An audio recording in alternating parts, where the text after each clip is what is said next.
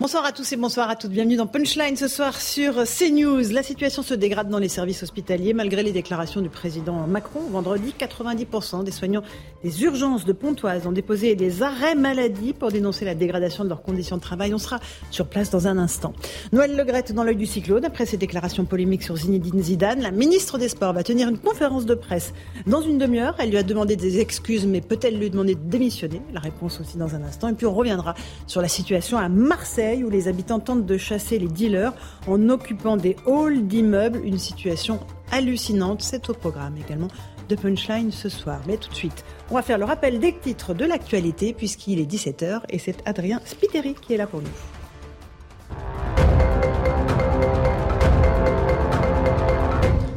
Lula dénonce les attaques contre les lieux de pouvoir. Le président brésilien, les chefs du Congrès et de la Cour suprême condamnent, je cite, les actes terroristes de la veille. Une annonce a été publiée sur le compte Twitter du chef d'État. Hier, des bolsonaristes ont mené à des assauts simultanés contre plusieurs lieux de pouvoir dans le pays. Il n'y aura pas de journée sans chasse. Le gouvernement a présenté ses mesures pour mieux sécuriser la pratique. Il sera désormais interdit de chasser sous l'emprise de l'alcool la formation des chasseurs sera également renforcée. Objectif réduire au maximum les risques d'accident. Peine allégée pour euh, Patrick et Isabelle Balkany. La Cour d'appel a réduit de six mois les sanctions prononcées en mai 2020. Les anciens élus sont respectivement condamnés à quatre ans et demi et trois ans et demi de prison. En clair, ils n'iront pas derrière les barreaux. La Cour d'appel confirme en revanche une amende de 100 000 euros à chacun et 10 ans d'inéligibilité. Et puis journée d'hommage aux victimes des attentats de janvier 2015, huit ans après la prise d'otage de l'hypercachère. Une cérémonie est organisée à 18h30. Quatre personnes avaient été tuées à la porte de Vincennes. D'autres cérémonies ont eu lieu ce week-end en hommage à la rédaction de Charlie Hebdo et aux deux policiers tués par les djihadistes. Merci Adrien Spiteri pour ce rappel des titres de l'actualité. On est avec Louis de Ragnel, chef du service politique d'Europe 1. Bonsoir Louis. Bonsoir Laurence. François Pipponi, ancien député Pache Salut, euh, mon cher François. La santé surtout. euh, notre avocat Jonas Haddad est là. Bonsoir, Bonsoir. à vous. Tous mes voeux. Et euh, nous sommes avec Eric Revel, journaliste. Bonsoir. Tout va bien dans l'actualité? Euh, Vous voyez, des, pareil, je cherche toujours les points positifs dans l'actualité. Euh, le lundi. Bah, que les chasseurs ne soient obligés d'être à jeun quand ils chassent, c'est le Oui, ça vous a un petit peu fait sourire, mais en même temps, c'est important. Euh, oui, mais surtout qu'ils viennent souvent en voiture à la chasse, non? Donc mm -hmm. j'espère qu'ils viennent. Euh... Oui, des contrôles d'alcoolémie. Il n'y a pas a pas des tests en mer. Alors, François Pupponi, euh, exact, du bateau, exact, euh, pour, pour, bien connaître les chasseurs, c'est souvent après la chasse que, oui. que, que, ça boit beaucoup. C'est le repas du midi. C'est le repas du midi, ouais. il faut fêter tout ça. Quoi. Donc c'est le retour cas, du midi. Donc généralement, quand ils ont les armes, ils essaient d'être prudents. Il faut boire avec modération. On ne le répétera pas assez. On va justement prendre des nouvelles de, de l'hôpital et, et, de notre santé qui ne va pas bien. Euh, Jeanne Francard, vous êtes sur place avec Fabrice Elsner euh, devant l'hôpital de Pontoise où euh, le personnel soignant a décidé une grève massive. Euh, la plupart euh, des soignants du service des urgences ont déposé des arrêts maladie. Pourquoi exactement, Jeanne? Bonsoir à tous les deux. Bonsoir Laurence, oui, la totalité même du personnel soignant titulaire, c'est-à-dire tous ceux qui sont en CDI ici aux urgences de Pontoise sont venus ce matin à 9h pour déposer ensemble leur arrêt maladie, arrêt maladie qui sera effectif jusqu'à ce dimanche. Ça représente environ 60 membres du personnel soignant. Leur objectif, eh bien, c'est de dénoncer leurs conditions de travail extrêmement précaires et d'alerter sur leur état de santé psychologique des soignants qui nous disent qu'ils n'arrivent plus à faire face à cet afflux massif de patients avec un manque d'effectifs et un manque de matériel toujours criant, des patients qui peuvent parfois attendre ici aux urgences jusqu'à 40 heures. Tout à l'heure, nous avons recueilli le témoignage absolument glaçant d'une infirmière qui nous a expliqué qu'il y a environ 10 jours, elle a fait face en l'espace de seulement 48 heures à deux décès de patients. Le premier s'est présenté ici aux urgences vers midi. C'est un homme de 80 ans. Il est considéré à ce moment-là comme un patient prioritaire, c'est-à-dire qui doit être vu par un médecin dans les 20 minutes qui suivent son arrivée. Mais voilà, c'est seulement aux alentours de 20 heures que cette infirmière peut le prendre en charge et le placer dans un box.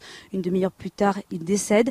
Le lendemain, exactement le même scénario, cette fois-ci avec une dame âgée de 70 ans. De la même façon, elle est considérée comme patiente prioritaire, doit voir un médecin, mais c'est seulement 8 heures après qu'elle est prise en charge, toujours par cette même infirmière. Et trois quarts d'heure après cette prise en charge, eh bien, elle décédera d'un arrêt cardiaque avant même d'avoir pu voir un médecin, cette infirmière qui nous dit j'y pense tous les jours, je vais au travail, la boule au ventre en me disant est-ce que de nouveau un de mes patients va décéder aujourd'hui sous mes yeux? Il faut savoir qu'en ce moment le service des urgences est toujours ouvert. La direction veut maintenir le service ouvert avec en ce moment seulement une infirmière et deux aides-soignantes. Merci beaucoup euh, pour euh, ces témoignages bouleversants, euh, ma chère Jeanne Cancar et Fabrice Seltner sur place à Pontoise. C'est peut dire, Louis Dragnel, que les annonces d'Emmanuel Macron n'ont pas vraiment été entendues par les soignants. Hein. Non, alors bah, évidemment, on voit bien que le, le, compte n'y est pas. Après, le, problème ne remonte pas à Emmanuel Macron. Le, problème, globalement, est plus ancien.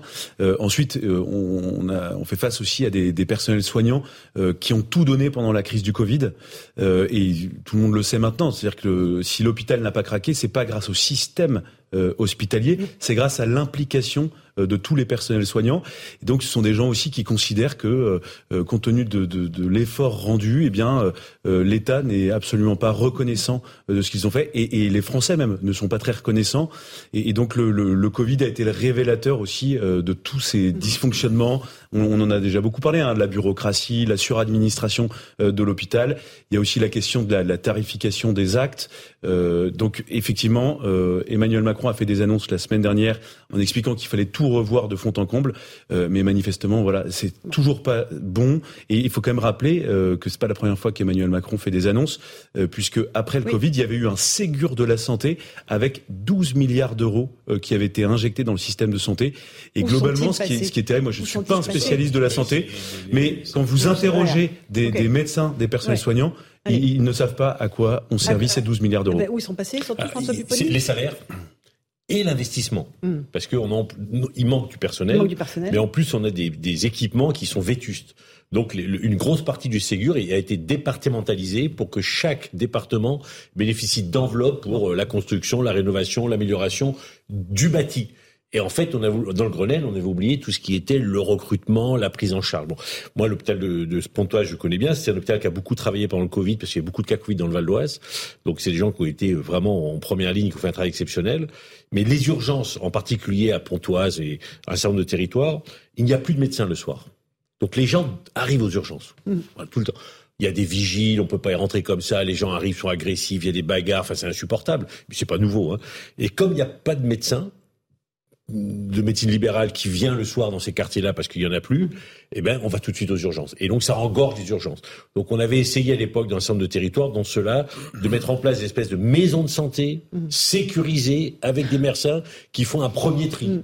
avant d'aller à l'hôpital. Mais maintenant tout le monde va à l'hôpital. Tout le monde va à l'hôpital. Et ce que dit Jeanne Cancard est effrayant, euh, Eric Revel. deux, deux personnes âgées décédées faute d'avoir vu le médecin. Bien sûr, et voyez l'impact que ça sur la psychologie des soignants. Et c'est vrai que sur tout à chacun d'ailleurs, quand vous prenez en charge quelqu'un qui décède euh, trois quarts d'heure après, c'est terrible. Mais je voudrais juste compléter les chiffres parce qu'en fait, c'est beaucoup plus que ça, le, le, le, le, Grenelle de la santé. C'est 12 milliards de revalorisation salariale. Où sont-elles passées, ces revalorisations salariales? C'est 19 milliards d'investissements et de reprise de dette des hôpitaux publics. En gros, c'est 30 milliards en 2020 qui a, qui a été annoncé. Hmm. Alors, je sais pas s'ils ont été versés, mais en tout cas, visiblement, ça n'a rien changé à la condition trois ans. Bon, ça n'a rien changé. Pour l'investissement, même plus pour l'investissement. Pour l'investissement, c'est Donc je crois que c'est 30 milliards en tout. 30 milliards en tout, le Grenelle de la santé, et ça n'a pas apporté grand-chose. Et pour poursuivre la, la, chaîne dramatique dans laquelle est, est plongé le secteur de la santé en France, il y a les médecins libéraux, il y en a de moins en moins, donc les gens vont aux urgences, les urgences craquent, et derrière, il y a l'autre chaînon aussi dont on parle un peu moins, qui est le SAMU. Vous avez vu Le SAMU, le SAMU est archi débordé. Le SAMU ne peut plus faire face aux gens qui ne sont plus traités aux urgences et qui ne sont pas traités en amont par les médecins libéraux. Bon voilà, maintenant, on savait bien qu'il n'y a pas une baguette magique. Les annonces du président de la République, Laurence, euh, bon, c'est plus, c'est plus de l'organisation en fait qu'il a proposé que des moyens, parce que non mais c'est toujours des grandes phrases. Eric. Bien sûr, bien sûr, c'est du verbiage. Les dix, les dix mille, les dix mille euh, aides-soignants, euh, personnes. Mais, mais, en, fait, François Braun l'avait annoncé il y a quelques mois. Il accélère juste le rythme de recrutement. Mm. Donc en réalité, pour ces gens qui souffrent au quotidien bah, c'est un vrai sujet. Maintenant, la question que je me pose, ces arrêts maladie, euh, Laurence, mmh. euh, on, on, les comprend. Je veux dire, euh, psychologiquement, physiquement, tous ces gens sont, sont cassés, sont brisés. Mais est-ce que c'est pas une façon de se mettre en grève en réalité? Et si c'est le cas, alors ce mouvement-là, qui est une fois de plus hors syndicat, risque de faire tache d'huile, c'est-à-dire des arrêts maladie qui sont en fait des appels à la grève. Et mm. si ça se poursuit dans d'autres services d'urgence, alors l'hôpital va s'arrêter complètement. Alors, un tout petit mot de. J'aimerais juste prendre le, point de vue inverse, peut-être pour nos téléspectateurs, parce qu'on a pris le, point de vue des personnels de santé, mais mettez-vous à la place aussi des contribuables qui voient que tous les ans, et ça va être le cas encore cette année, on les assomme d'impôts d'accord, avec le pays dans lequel on a le, taux d'imposition le plus important, et qui voit que tous nos services publics sont en train de s'effondrer. Donc la question, évidemment, il y a une question de moyens qui se pose régulièrement, mais les moyens, ils sont prélevés sur les Français, et pourtant, ils ne redescendent pas à l'intérieur de ceux qui devraient être aux côtés euh, de mmh. ceux qui, qui, souffrent. Deuxièmement, il y a une question aussi de pourcentage d'administration. On le sait très bien, et je, les chiffres sont connus, c'est qu'on a un tiers de plus d'administratifs dans l'hôpital français que dans l'hôpital allemand. Donc naturellement, mhm. les gens qui sont au contact direct avec les personnes qui doivent être soignées sont mis sous pression de façon plus importante. Et ce qui se profile, c'est une crise des vocations. C'est que demain, effectivement, comme dans d'autres métiers, les gens ne veulent plus aller travailler dans ce secteur-là. Et là, ce sera encore plus difficile à résorber. Allez, euh, on, suivra évidemment cette crise euh, à l'hôpital. On va parler maintenant de, quelque chose qui me stupéfie. Euh, et c'est le cas de le dire, c'est Marseille, ce qui se passe à Marseille. Les habitants de la résidence des Campanules se mobilisent contre l'installation des dealers dans les halls d'immeubles. Donc ils en sont réduits à occuper eux-mêmes et faire euh, un roulement euh, avec les autres voisins pour empêcher les dealers de venir s'installer. Euh, on est en France en 2023, septième puissance économique mondiale. Où est l'État français? Comment ces habitants peuvent-ils laisser ainsi être laissés à, à leur sort? Explication de Clémence Barbier et Michael Dos Santos. Installée à l'entrée de la résidence des Campanules, une cité HLM du 11e arrondissement de Marseille, les dealers gagnent du terrain. Une présence intolérable pour les habitants du quartier qui se relaient jour et nuit pour éviter de voir un trafic de drogue s'implanter dans leur immeuble.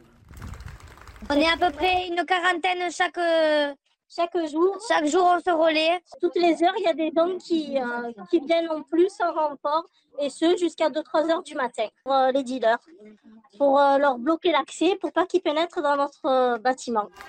Ces habitants, qui veulent rester anonymes, espèrent inciter d'autres cités marseillaises à se mobiliser. On est vraiment les premiers à, faire cette opération et on espère donner l'exemple dans d'autres cités. Si ça peut éradiquer les trafics de drogue. Euh. Mais pour le maire des 11e et 12e arrondissements de Marseille, Sylvain Souvestre, ce n'est pas aux résidents de se défendre seuls. Il faut vraiment une action coordonnée entre les services de l'État, la ville de Marseille, et c'est pas aux habitants de se défendre. Ils l'ont parfaitement fait de manière pacifiste et heureusement d'ailleurs. Mais euh, demain, il ne faudrait pas qu'il y ait un débordement. Hier, les habitants ont manifesté dans leur quartier le bailleur social de la résidence promet de son côté d'instaurer un dispositif de sécurité exceptionnel. Euh, François Pupponi, dans quel pays on est? Je veux dire, euh, on sait que les policiers font des efforts euh, et qui sont présents, qui démantèlent les, trafics, mais mais là, il y a des habitants tout seuls, en fait, qui sont ben, livrés à eux-mêmes. En fait, quand la, moi je voulais bien la situation de Marseille, quand la police attaque un, réseau dans un quartier. Oui, il se reconstitue. Il se reconstitue tout de suite, soit sur place, mm. soit à côté. Et donc, ils cherchent des endroits euh, toute la, toutes les, tout, enfin, tout le temps, en permanence, pour pouvoir vendre leur drogue. Et effectivement, la police leur court après. Et par moments, ils ne sont pas là. Voilà. Et quand il y a des opérations coup de poing, la police ne reste pas euh, trois mois, quatre mois. Ils font l'opération coup de poing, ils s'en vont, ils reviennent le lendemain éventuellement, et puis après ils oublient le quartier, et puis après ils reviennent dans six mois. Bref. Et donc les dealers se réinstallent. Donc c'est sans fin. Et comme les dealers sont plus nombreux, mieux organisés, mieux financés, et, et, et c'est vital pour eux, ils occupent le terrain. Voilà. Mm. Moi, je rappelle, enfin, au risque de radoter, mais quand j'étais président de l'ANRU, j'allais à la Castellane pour donner des centaines de millions d'euros pour la rénovation de la Castellane. Mm. Quand je rentrais dans le quartier pour aller voir l'investissement, il fallait que je demande l'autorisation au dealer. On était deux députés. On disait, monsieur, est-ce qu'on peut rentrer? Le gars disait, ouais, bon, allez, bon. Et pour sortir, il fallait demander l'autorisation. Il était 15 heures, on était deux députés de la République. Pour rentrer, il fallait qu'on demande l'autorisation. Voilà, et c'est comme ça dans beaucoup de quartiers de France. Euh, euh Jonas Haddad, vous êtes avocat. ça vous surprend ou pas? Bah, Alors d'abord, juridiquement, comment ça peut être analysé ce que mm. font ces habitants mm. Est-ce qu'ils ont le droit de le faire ou pas? Alors moi, moi je pense ah que... Oh, bah, d'abord, il faut, faut voir... quand même le monde à l'envers qu'on les condamne eux, quoi. Bah oui, mais il faut savoir si juridiquement ils ont le droit de se faire justice par eux-mêmes, entre guillemets, en anticipation. Pour moi, il s'agit d'une légitime défense collective. C'est-à-dire que collectivement, vous avez une zone dans laquelle il y a des gens qui pénètrent alors qu'ils n'y sont pas autorisés. On pourrait considérer que c'est une légitime défense collective. Deuxièmement, à chaque fois que je vois ces images, ça me fait penser au discours du président de la République en septembre 2021. Je vous rappelle le nom du discours, Marseille en grand. Voilà. Et donc, en fait, Marseille en grand, voilà ce que ça produit. Il, il avait dit à l'époque qu'il ferait de Marseille, je le dis bien, son laboratoire et sa vitrine. Le lendemain de ce discours, les checkpoints qui avaient été retirés d'un certain nombre de cités ont été réinstallés. Et aujourd'hui, on est un an et quelques après, on a des gens qui sont obligés non seulement de se faire justice par eux-mêmes, mais aussi qui incitent les autres cités à le faire. Donc on est rentré dans une logique de territoire et de favilisation de Marseille, ce qui montre bien qu'en la matière, le discours public et même les dépenses publiques, objectivement, ne servent à rien. Non, bah, euh, non, mais le, le, problème, c'est qu'on va parler. Vous, vous l'avez dit, vous avez parlé de centaines de millions. Oui, et, non, non, et, et Macron, c'est Marseille, c'est des milliards. Macron, c'est 2 milliards. Marseille, c'est des milliards. Mais entre le moment, le court terme, le moyen et le long terme, ça va prendre du temps. Après, la vraie question, c'est la permanence des services publics et des forces de sécurité dans une trentaine, quarantaine, cinquantaine de quartiers de Marseille. Mais, ça, mais, mais ça n'aura pas d'impact. Enfin, ben, je... oui, mais il faut bien qu'on éradique ce mais moi, mais moi, je pense que l'éradication, elle passe par la fin de ces quartiers-là. C'est-à-dire qu'en gros, de faire une grande politique d'urbanisme dans laquelle on casse ces quartiers, qui en fait aujourd'hui, mais non, regardez, vous voyez les barres d'immeubles. Oui, mais c'est pas, euh, sincèrement, ces quartiers-là, ils sont, euh, ils, enfin, ça tient la route dans ce quartier-là. La Castellane, on a, on a rasé cinq bars. Mais je pense qu'il faut continuer dans cette politique-là plutôt que d'arroser. Et vous parlez tout à l'heure de repeindre les cages d'escalier. Et on met où la population Eh ben, c'est là pour le coup, quand on parle d'étalement de la population, mm. plutôt que de dire, comme Emmanuel Macron, qu'il fallait étaler les populations migrantes dans les campagnes, moi je pense qu'il faut penser à cet étalement-là, parce que sinon on va avoir, euh, c'est des ruches, c'est des ruches et c'est des verrues qui montrent qu'en fait le, pouvoir politique, et vous l'avez très justement dit tout à l'heure, et le pouvoir judiciaire n'a plus le droit d'exercer. Et ça, c'est juste scandaleux. Euh, Eric Revel. Bah, il y a un décalage que les Français constatent de plus en plus. on parlait tout à l'heure du discours du président de la République sur la santé. Euh, Maître Alad parle du discours d'Emmanuel Macron sur Marseille en grand. C'est ce décalage entre ce qu'on leur dit et ce qui se passe sur le terrain. Je vais vous prendre un autre exemple. Il y a deux jours, Gérald Darmanin a fait un tweet se rengorgeant euh, de la baisse des chiffres de criminalité, de lutte contre la drogue, d'atteinte aux personnes, etc. Bah, quand vous voyez ce tweet glorieux, triomphant, comme souvent le ministre de l'Intérieur on euh, a l'occasion et ne se prive pas de, de se faire des compliments lui-même, et que vous voyez cette situation deux jours plus tard, vous dites, mais en fait, euh, les politiques ne vivent pas la même vie que nous, ils ne vivent pas les mêmes choses et ils ne sont pas dans le concret. Parce que là, pour l'instant, à quoi on assiste? On assiste à quelque chose de plus que surprenant. Vous avez dit, Laurence, mm. vous étiez stupéfaite. Vous avez raison. Mm. Mais là, pour l'instant, ce sont des gens qui empêchent les dealers de s'installer dans les halls. Mais la marche suivante, c'est quoi? C'est que quand vous allez empêcher ces dealers de faire leur trafic et de gagner leur, mm. leur argent, en fait, vous allez rentrer dans une boucle où peut-être ces gens vont être obligés de se défendre contre des dealers si la police n'intervient pas. Et ça, c'est la marche suivante. Mais je voudrais juste qu'on a, on a Rudy Mana qui est avec nous, porte-parole euh, du syndicat de police Alliance, région Sud.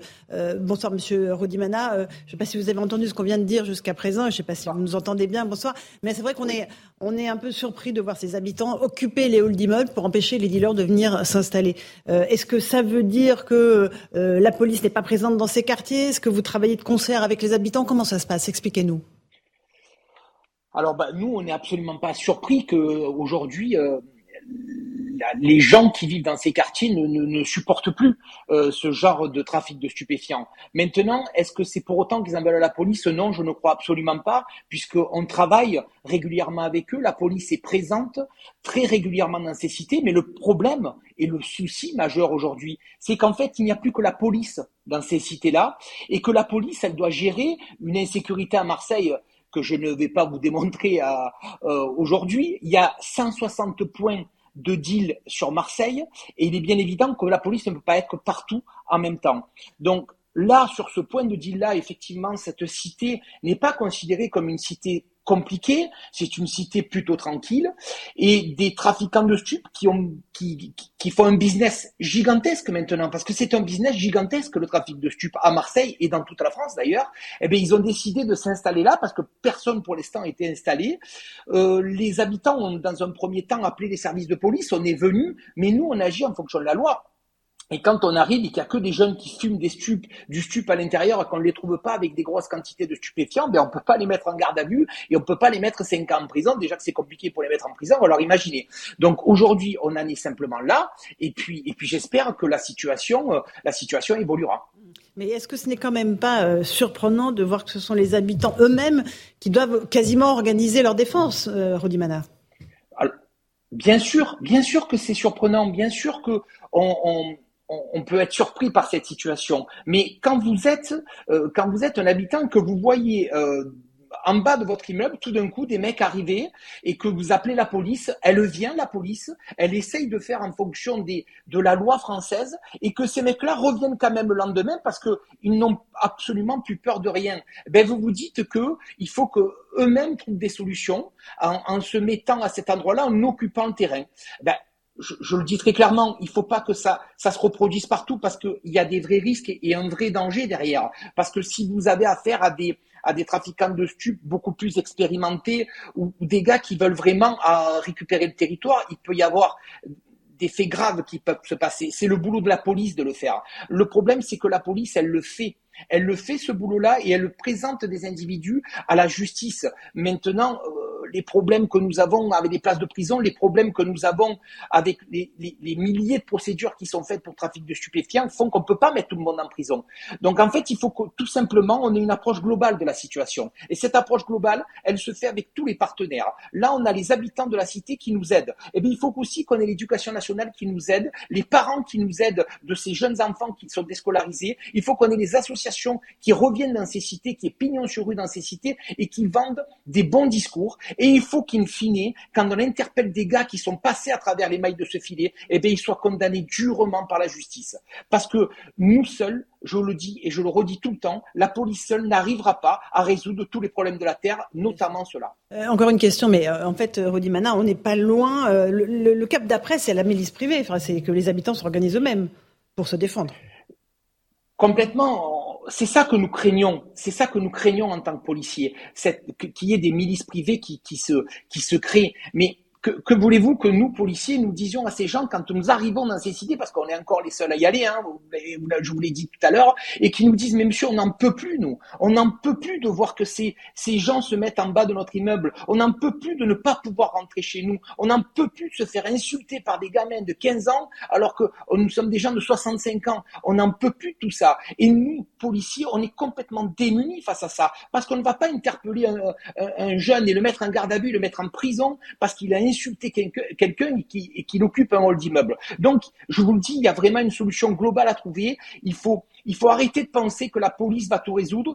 En l'occurrence, dans ce quartier, on a des habitants qui sont là avec nous, qui sont prêts à nous aider. Mais je pense qu'il y a d'autres, administrations qui doivent nous aider parce que si on veut vraiment attaquer ce problème du trafic de stupéfiants, il faut qu'on s'y mette tous ensemble et qu'on se, se tienne la main pour, pour lutter efficacement contre tout ça. Mais en clair, vous leur demandez d'arrêter d'occuper euh, ces habitants, les halls d'immeubles ou pas? Ils peuvent continuer? Bah, Moi, je, je, bien sûr qu'il vaut mieux arrêter parce que franchement, c'est quand même extrêmement dangereux. Il suffit qu'il y ait un fou furieux qui arrive, qui, qui ait pété les plombs, qui dise euh, et qui arrive avec une arme et on ne sait pas ce qui peut se passer. Moi, je suis extrêmement inquiet vis-à-vis de ça. Mais, mais je le dis encore en tant que citoyen, je peux comprendre que ça devient insupportable ça. Maintenant, il faut être vigilant parce que on en parle régulièrement sur sur votre antenne. Il y a des il y a des règlements de compte euh, quasiment tous les trois jours à Marseille. Il y a des il y a des mecs qui défouraillent pour rien du tout. Aujourd'hui, avant on tuait des, gros bonnets, maintenant on tue euh, le, le chouf qui est à l'entrée de la cité. Donc on a affaire à des gens qui sont sans foi ni loi et ils sont prêts à tout pour récupérer un point de stup. Donc c'est sûr que ce genre de choses, c'est, il faut pas le, il faut pas le renouveler, il faut pas le faire parce que il y a un vrai danger pour ces gens-là qui partent de quelque chose de très honnête au fond d'eux et qui ont envie de vivre normalement, qui ont envie de vivre dans, leur, dans leurs appartements normalement parce qu'ils travaillent la journée ou parce qu'ils ont une retraite heureuse. Et, et, c'est insupportable pour eux de voir ça. Maintenant, euh, voilà, nous, la police, qui, ils peuvent compter sur nous. On va continuer à passer le plus régulièrement possible, mais mais, mais c'est pas évident à traiter comme problème, quoi. Bien, merci beaucoup Rodi Mena d'avoir pris un peu de temps pour nous parler de, cette euh, occupation euh, par les habitants. Euh, oui, vous voulez réagir, François Je partage l'avis du policier lorsqu'il dit qu'il faut que les acteurs sociaux soient présents, il faut que le bailleur fasse son travail, il y a des caméras à mettre. Parce que c'est un des moyens de Genre, mais mm. ce qui est pire, il le dit lui-même, ils viennent, ils contrôlent les jeunes et ils s'en vont. Et pour les habitants, c'est la pire des choses, parce qu'ils disent, mais on appelle la police, ils leur demandent leurs papiers et puis ils les laissent. Parce que c'est vrai que tant qu'on n'a pas démontré un trafic de drogue, ils ne commettent pas de délit. Donc bon, ce qu'il faut, c'est que la police reste. Une heure, deux heures, trois heures, quatre heures, cinq heures. Parce que les dealers, ce qu'ils veulent, c'est de la tranquillité pour faire leur business. Si la police est là en permanence pour regarder ce qui se passe, ils partiront. depuis un an, il y a deux CRS à demeure en permanence à Marseille. Le problème, c'est qu'il y a points de, deal. C'est qu'il y a une telle demande. Euh, ces CRS font aussi euh, des manifestations, font aussi de la mmh. sécurité euh, pour d'autres d'autres événements. Mais moi, je pense très simplement qu'en fait, c'est pas simplement en renforçant les patrouilles de police qu'on y arrivera. En fait, ça fait partie de ces zones en France où il y a un besoin de, de reconquérir le territoire. Ce sont des territoires perdus. Et donc, en fait, ce qu'il faut. Mais encore celui-là, c'était. disait que c'est plutôt. Mais ce qu'il faut, c'est des unités de force mobile qui sont là H24. Alors, ça coûte de l'argent. Ça coûte de l'argent. Il faut beaucoup d'effectifs. Et donc, c'est des, des gendarmes mobiles ou des CRS qui sont là en permanence pendant 4, 5, 6 mois et qui nettoient. On fait une petite pause. On se retrouve dans un instant dans Punchline. On, on évoquera à nouveau la sécurité. On parlera aussi de Noël Legrette. Doit-il démissionner après ses propos sur Zinedine Zidane? On Il est 17h30, bienvenue si vous nous rejoignez à l'instant dans Punchline sur CNews. Tout de suite le rappel des titres de l'actualité avec Adrien Spiteri.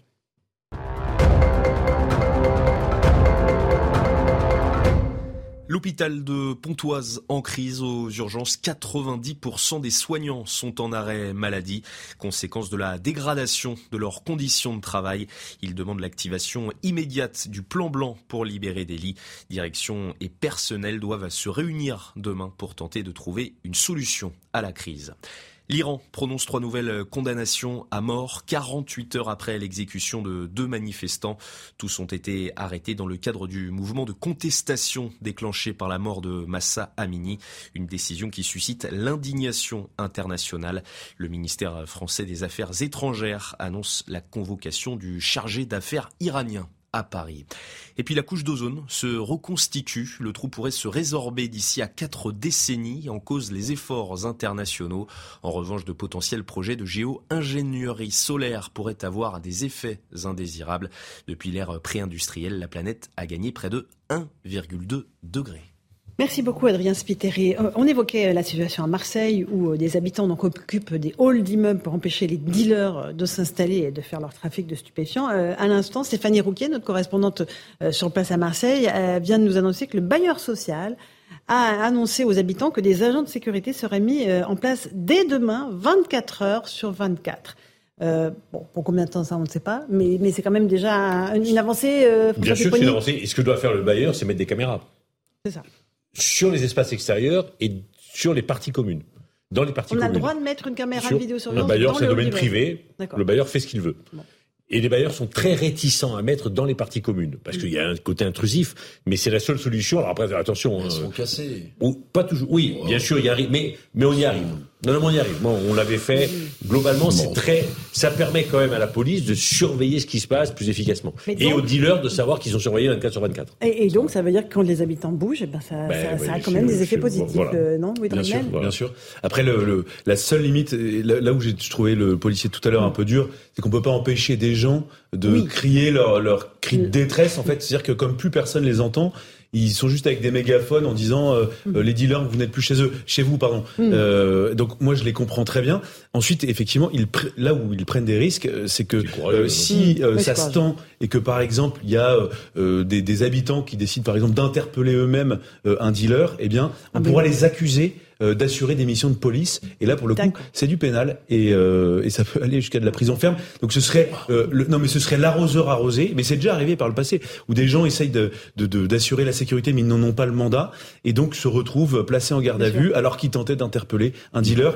C'est hallucinant, mais ça peut se produire. C'est pas exactement le même cas que les cambriolages, mais enfin on est parce que c'est pas de l'autodéfense, mais c'est pas loin. Non, non, c'est pas la même chose, mais mais mais ce que, alors justement, mais le, le, le d'ailleurs c'est un autre article, c'est parce que on vous reprocherait à ce moment-là euh, d'utiliser des missions de police et vous n'êtes pas policier. Un, dernier mot là-dessus, Eric, et puis après bah on parle euh, de Noël Le Je partage avec euh, Louis, mais surtout ils mettent leur vie en jeu parce que si vous essayez d'interpeller un dealer qui est armé, ce que disait le policier très justement. C'est pour ça que tout à l'heure j'insistais. Là, c'est la première marche. La deuxième, c'est euh, être confronté à des dealers et, euh, et, que ça se transforme, comme le disait justement Laurence, en une sorte de ministre privé. C'est ça l'étape d'après. Bon, euh, moi, les caméras, moi, les caméras, François j'ai... Les dealers ont aucune raison de rester dans un quartier comme celui-là. Il y a des médias, il y a la police. Ça les intéresse pas. Le business ne tourne pas, donc ils iront ailleurs. mais c'est intéressant que les médias mettent la loupe dessus parce que très souvent on dit ah oui regardez ces news, ils parlent. Des... Ben oui, mais il faut en parler. en fait, parce qu'en en, parlant, ça fait bouger les choses. Vous, faites évidemment, évidemment, évidemment. Allez, on va parler de Noël Legrette, le patron de la Fédération française de football. A-t-il franchi la ligne rouge en critiquant de façon scandaleuse Zinedine Zidane ce dimanche? Beaucoup de réactions dans quelques instants, la ministre de la, euh, des Sports, Amélie Oudéa-Casterac, va prendre la parole. Elle lui a demandé des excuses. Il s'est exécuté. Pour autant, est-ce que l'affaire va en rester là? Explication de Régine Delfour. Après sa sortie médiatique, Noël Legrette rétropédale et s'excuse auprès de Zinedine Zidane dans un communiqué adressé à l'AFP. Je tiens à présenter mes excuses pour ces propos qui ne reflètent absolument pas ma pensée, ni ma considération pour le joueur qu'il était et l'entraîneur qu'il est devenu. Interrogé dimanche sur RMC sur la reconduction de Didier Deschamps à la tête de l'équipe de France et non sur le choix de Zinedine Zidane, Noël Legrette s'est montré méprisant à l'égard de ce dernier. Zinedine Zidane, je l'aurais même pas pris au téléphone. Pour lui dire quoi? Bonjour monsieur, ne vous inquiétez pas, cherchez un autre club, je viens de me mettre d'accord avec Didier? J'en ai rien à secouer, il peut aller où il veut, dans un club, il en aurait autant qu'il veut en Europe, un grand club. Des propos qui déclenchent dans la foulée une levée de boucliers, à commencer par Kylian Mbappé sur Twitter.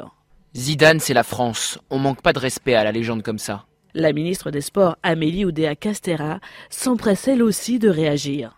Déclaration à nouveau hors sol, avec en prime cette fois un manque de respect honteux qui nous heurte tous à une légende du foot et du sport. Un président de la première fédération sportive de France ne devrait pas dire ça. Des excuses pour ce mot de trop sur Zidane, s'il vous plaît. Des propos qui fragilisent encore les relations entre le président de la Fédération française de football et la ministre des Sports, déjà mise à mal après les sorties polémiques de Noël Legrette lors du mondial au Qatar, notamment sur le sort des travailleurs migrants. Voilà, est-ce que c'est le dérapage de trop, euh, François Pupponi? Oui, sincèrement, ça fait beaucoup maintenant. Hein. Entre les problèmes internes de la fédération, euh, entre euh, les propos qu'il tient régulièrement, voilà, je pense qu'il n'est plus en situation de gérer la Fédération française de football, qui n'est pas n'importe laquelle. Enfin, c'est scandaleux d'avoir insulté Zidane comme ça. Que le président de la Fédération française de football dise je ne vais même pas prendre au téléphone quelqu'un qui a été un des leaders de notre pays, qui a nous a amené la première Coupe du Monde, enfin qui a marqué deux buts en finale, qu'il ne le prenne. Moi, je pense qu'il aurait dû lui téléphoner pour lui dire écoute, voilà. Euh, mm. Je sais qu'il y a éventuellement des prétentions, mais euh, j'ai préféré choisir dit. C'est à lui de l'appeler. Enfin, c'est à lui de marquer du respect pour Zidane et pas le contraire. Et quand il dit je l'aurais même pas pris au téléphone, c'est un, mépris qui est insupportable. Mmh, Louis Dragnel. Ah, moi, je trouve que humainement, c'est lamentable. Et en plus, il commet une faute pour lui. C'est-à-dire que euh, Zidane, ça fait partie des rares footballeurs mmh. français. Euh, que vous aimiez le foot, que vous n'aimiez pas le foot, que vous y connaissiez quelque chose ou que vous n'y connaissiez rien. Euh, non mais Zidane est vous adoré. bizarrement là. mais non mais je m'inclus un peu. Mais non mais je m'inclus aussi dedans, cher Laurence. Euh, c'est non mais Zidane c'est une personnalité qui est euh, plus que très appréciée par les Français. Et donc c'est c'est stupide et en plus euh, Noël Legrette n'en est pas du tout à son premier incident et ça a été rappelé euh, très justement dans le reportage. Donc je, je, je, ne comprends absolument pas. On, on, voit bien à chaque fois qu'il y a quelque chose de sensible, euh, il essaye de, de, de s'immiscer dans n'importe quel sujet et ça crée une polémique. Son comportement au moment de la Coupe du Monde, euh, au moment de la cérémonie qui devait avoir lieu, enfin qui a eu lieu d'ailleurs finalement euh, le soir du retour des Bleus euh, à Paris, euh, où il y avait des dizaines de milliers de Parisiens qui sont venus. À chaque fois, en fait, il tente un bras de fer de manière très maladroite. Ah bah oui. Donc là, c'est devant l'opinion publique, devant tous les Français. Et puis souvent, il aussi, il aime bien taquiner, voire un peu plus, la ministre des Sports, Amélie ou Déa ouais, Taquiner, oui, je pense qu'on a. C'est pas de l'humour. Hein, mais elle lui rend bien, je, je pense qu'ils sont plus dans autre chose. Vous avez été choqué, Eric, quand tu dit j'en ai, rien à secouer. Excusez-moi, je ne veux pas dire ça, mais je ne prendrai même pas euh, au téléphone. Non, mais Non, mais c'est inacceptable. Alors, ce qui est marrant, si on peut revoir le communiqué de, de Noël Le parce qu'en fait, il admet, oui, parce qu'en fait, quand il dit c'était pas ma pensée, ça veut dire qu'il admet qu'il n'était pas dans son état normal. mais si, mais si, regardez, je, tiens, à présenter mes excuses pour ces propos qui en fait absolument pas ma pensée. Qu'est-ce que vous ben, sous-entendez Alors, ce que je sous-entends, ce que je sous-entends, euh, j'en parlais tout à l'heure, il y a quatre jours avant l'incident, avant l'inacceptable prononcé par Noël Legrette, il y a eu un papier dans Le Monde qui expliquait les relations difficiles entre la ministre des Sports, euh, ce que faisait Noël Legrette. On, on attendait de savoir si Deschamps était renouvelé. Et la fin du papier du Monde, vous vérifierez ce que je vous dis, Le Monde journal respectable s'il en est, mm-hmm. c'était terminé en disant tout le monde sait bien que Noël Le Gret aime beaucoup le champagne. C'était la fin du papier. Et beaucoup l'ont relevé parce qu'en général, le monde ne se laisse pas aller à ce genre de choses. Quand je vois ce communiqué, ce n'était pas dans ma pensée, ben, ça veut dire qu'il n'était pas dans son état normal. Mais il y a une autre déclaration, Laurent, sur laquelle j'aimerais insister, qui, qui, va faire polémique et qui va monter également, celle de Noël Le Gret. Une autre dans la même interview, ah. sur une radio, il dit, parce qu'en fait, indirectement, ça entache un peu le renouvellement de Didier Deschamps, et je vais essayer de vous expliquer pourquoi. Parce que dans la même interview, il mm. dit à un moment donné, Noël Le Gret, on lui pose la question sur son successeur, puisque je crois que son mandat se termine dans deux ans, et il dit, non mais j'en ai parlé à Didier Deschamps, en gros on s'est mis d'accord, Bon, bien sûr, c'est une élection, mais je pousserai un candidat et tout ça sera réglé. En fait, il montre que ceux qui dirigent la Fédération française de football, c'est lui, bah Et Didier Deschamps. Et Deschamps. Et Didier Deschamps. Donc du coup, j'ai l'impression, malheureusement pour l'entraîneur de génie qui est mm. Didier Deschamps, qu'il l'emmène un peu dans sa galère. Et on n'a pas entendu Deschamps sur cette affaire. Et on n'a pas entendu Deschamps. Et on n'a pas entendu Lyon, de l'équipe de France. Il y a Ken Mbappé qui a fait un tweet absolument Et Laurent Blanc, l'entraîneur de Lyon, qui a évoqué des propos très maladroits de la part du président de la Fédération française de football. Un petit mot là-dessus, puis on va écouter les réactions politiques parce que ça a bien défouraillé. Non, très rapidement, on sait de toute façon que dans l'équipe, alors moi pour le coup je suis amateur assumé de foot, donc euh, euh, dans, dans l'équipe de France 98, il y a des inimitiés. Donc il faut, faut, aussi hmm. se le dire. Donc Deschamps Zidane, ça marchait pas. Alors Deschamps Zidane, je pense que ça, de ce que j'ai entendu, ça marche pas très bien, mais en tout cas pas. ça marchait sur le terrain. Pas jusqu'à ce que fait Noël Le Gret. C'est-à-dire qu'en hmm. gros, effectivement, que ça entache Didier Deschamps, c'est juste scandaleux. Hmm. Euh, que Noël Le Gret se comporte de cette façon-là, c'est juste scandaleux. Après, euh, objectivement, je pense qu'il y a d'autres sujets sportifs. faut que cette page se termine. Effectivement, je pense que là, ah c'est le dérapage de trop pour Noël Le Gret mm. et qu'il serait temps d'envisager de, la reconversion. de passer la main Rappelez-vous une bah, chose. Oui, oui, quand même, parce que c'est une délégation de service public, une fédération de rugby ou de football. Oui, donc ça veut dire que la ministre n'a pas la main dessus. C'est le conseil d'administration qui peut démissionner Monsieur Le Gret, c'est pas la ministre. Donc le bras de fer, il va continuer. Pour la porte, ça a quand même fonctionné. Bah oui, mais enfin, il a mis quelqu'un, il a mis quelqu'un en intérim. Il s'est symboliquement retiré. Oui, oui. À la demande là, on parlait de rugby. Euh, on va juste écouter quelques réactions politiques à propos de cette affaire Noël Le Gret. Écoutez. Ces propos sont d'un mépris confondant. Je pense en plus que c'est pas le moment. On sort d'une Coupe du Monde où on, a, on a bien bataillé. Et je trouve que c'est en dessous de tout et qu'il est grand temps de se poser des questions sur son avenir pour ce qui concerne Monsieur Le Gret. Je crois que la question en effet de sa place et de la présidence de la fédération, elle doit être posée. Elle doit d'abord être posée aux adhérents euh, qui l'ont renouvelé, qui ont renouvelé euh, leur confiance à Noël Le Gret. Ce sont des propos qui sont particulièrement inélégants, euh, méprisants, je trouve insultants à l'égard d'un joueur qui est une légende euh, du, du football, de l'histoire du football français, qui est un champion du monde. Il faut peut-être qu'il envisage sa succession. Voilà, il y a une vraie unanimité hein, sur ce sujet. Hein, je sais. Euh, le dérapage de trop, euh, que va faire Noël Le Gret euh, ah bah là, Seul lui le sait. ensuite, je crois que la ministre des Sports le reçoit demain. Euh. Ça fait très longtemps qu'ils ne sont pas parlé. Il faut savoir qu'ils se détestent euh, et c'est réciproque dans les deux sens. Il y a une histoire Pour plein de plein de raisons, mais mhm. surtout euh, Amélie Oudéa Castera aurait aimé qu'ils partent euh, un peu plus tôt. Mhm. Et on l'a bien compris maintenant. Noël Le Gret veut rester jusqu'au bout. Il y a un audit en cours sur son comportement en interne, Noël Le ah, Gret aussi, hein, dont les conclusions doivent être rendues. Peut-être qu'elle va en parler à sa conférence de presse. Ce qui va être très révélateur, c'est si le, le, le Conseil de la fédération le soutient.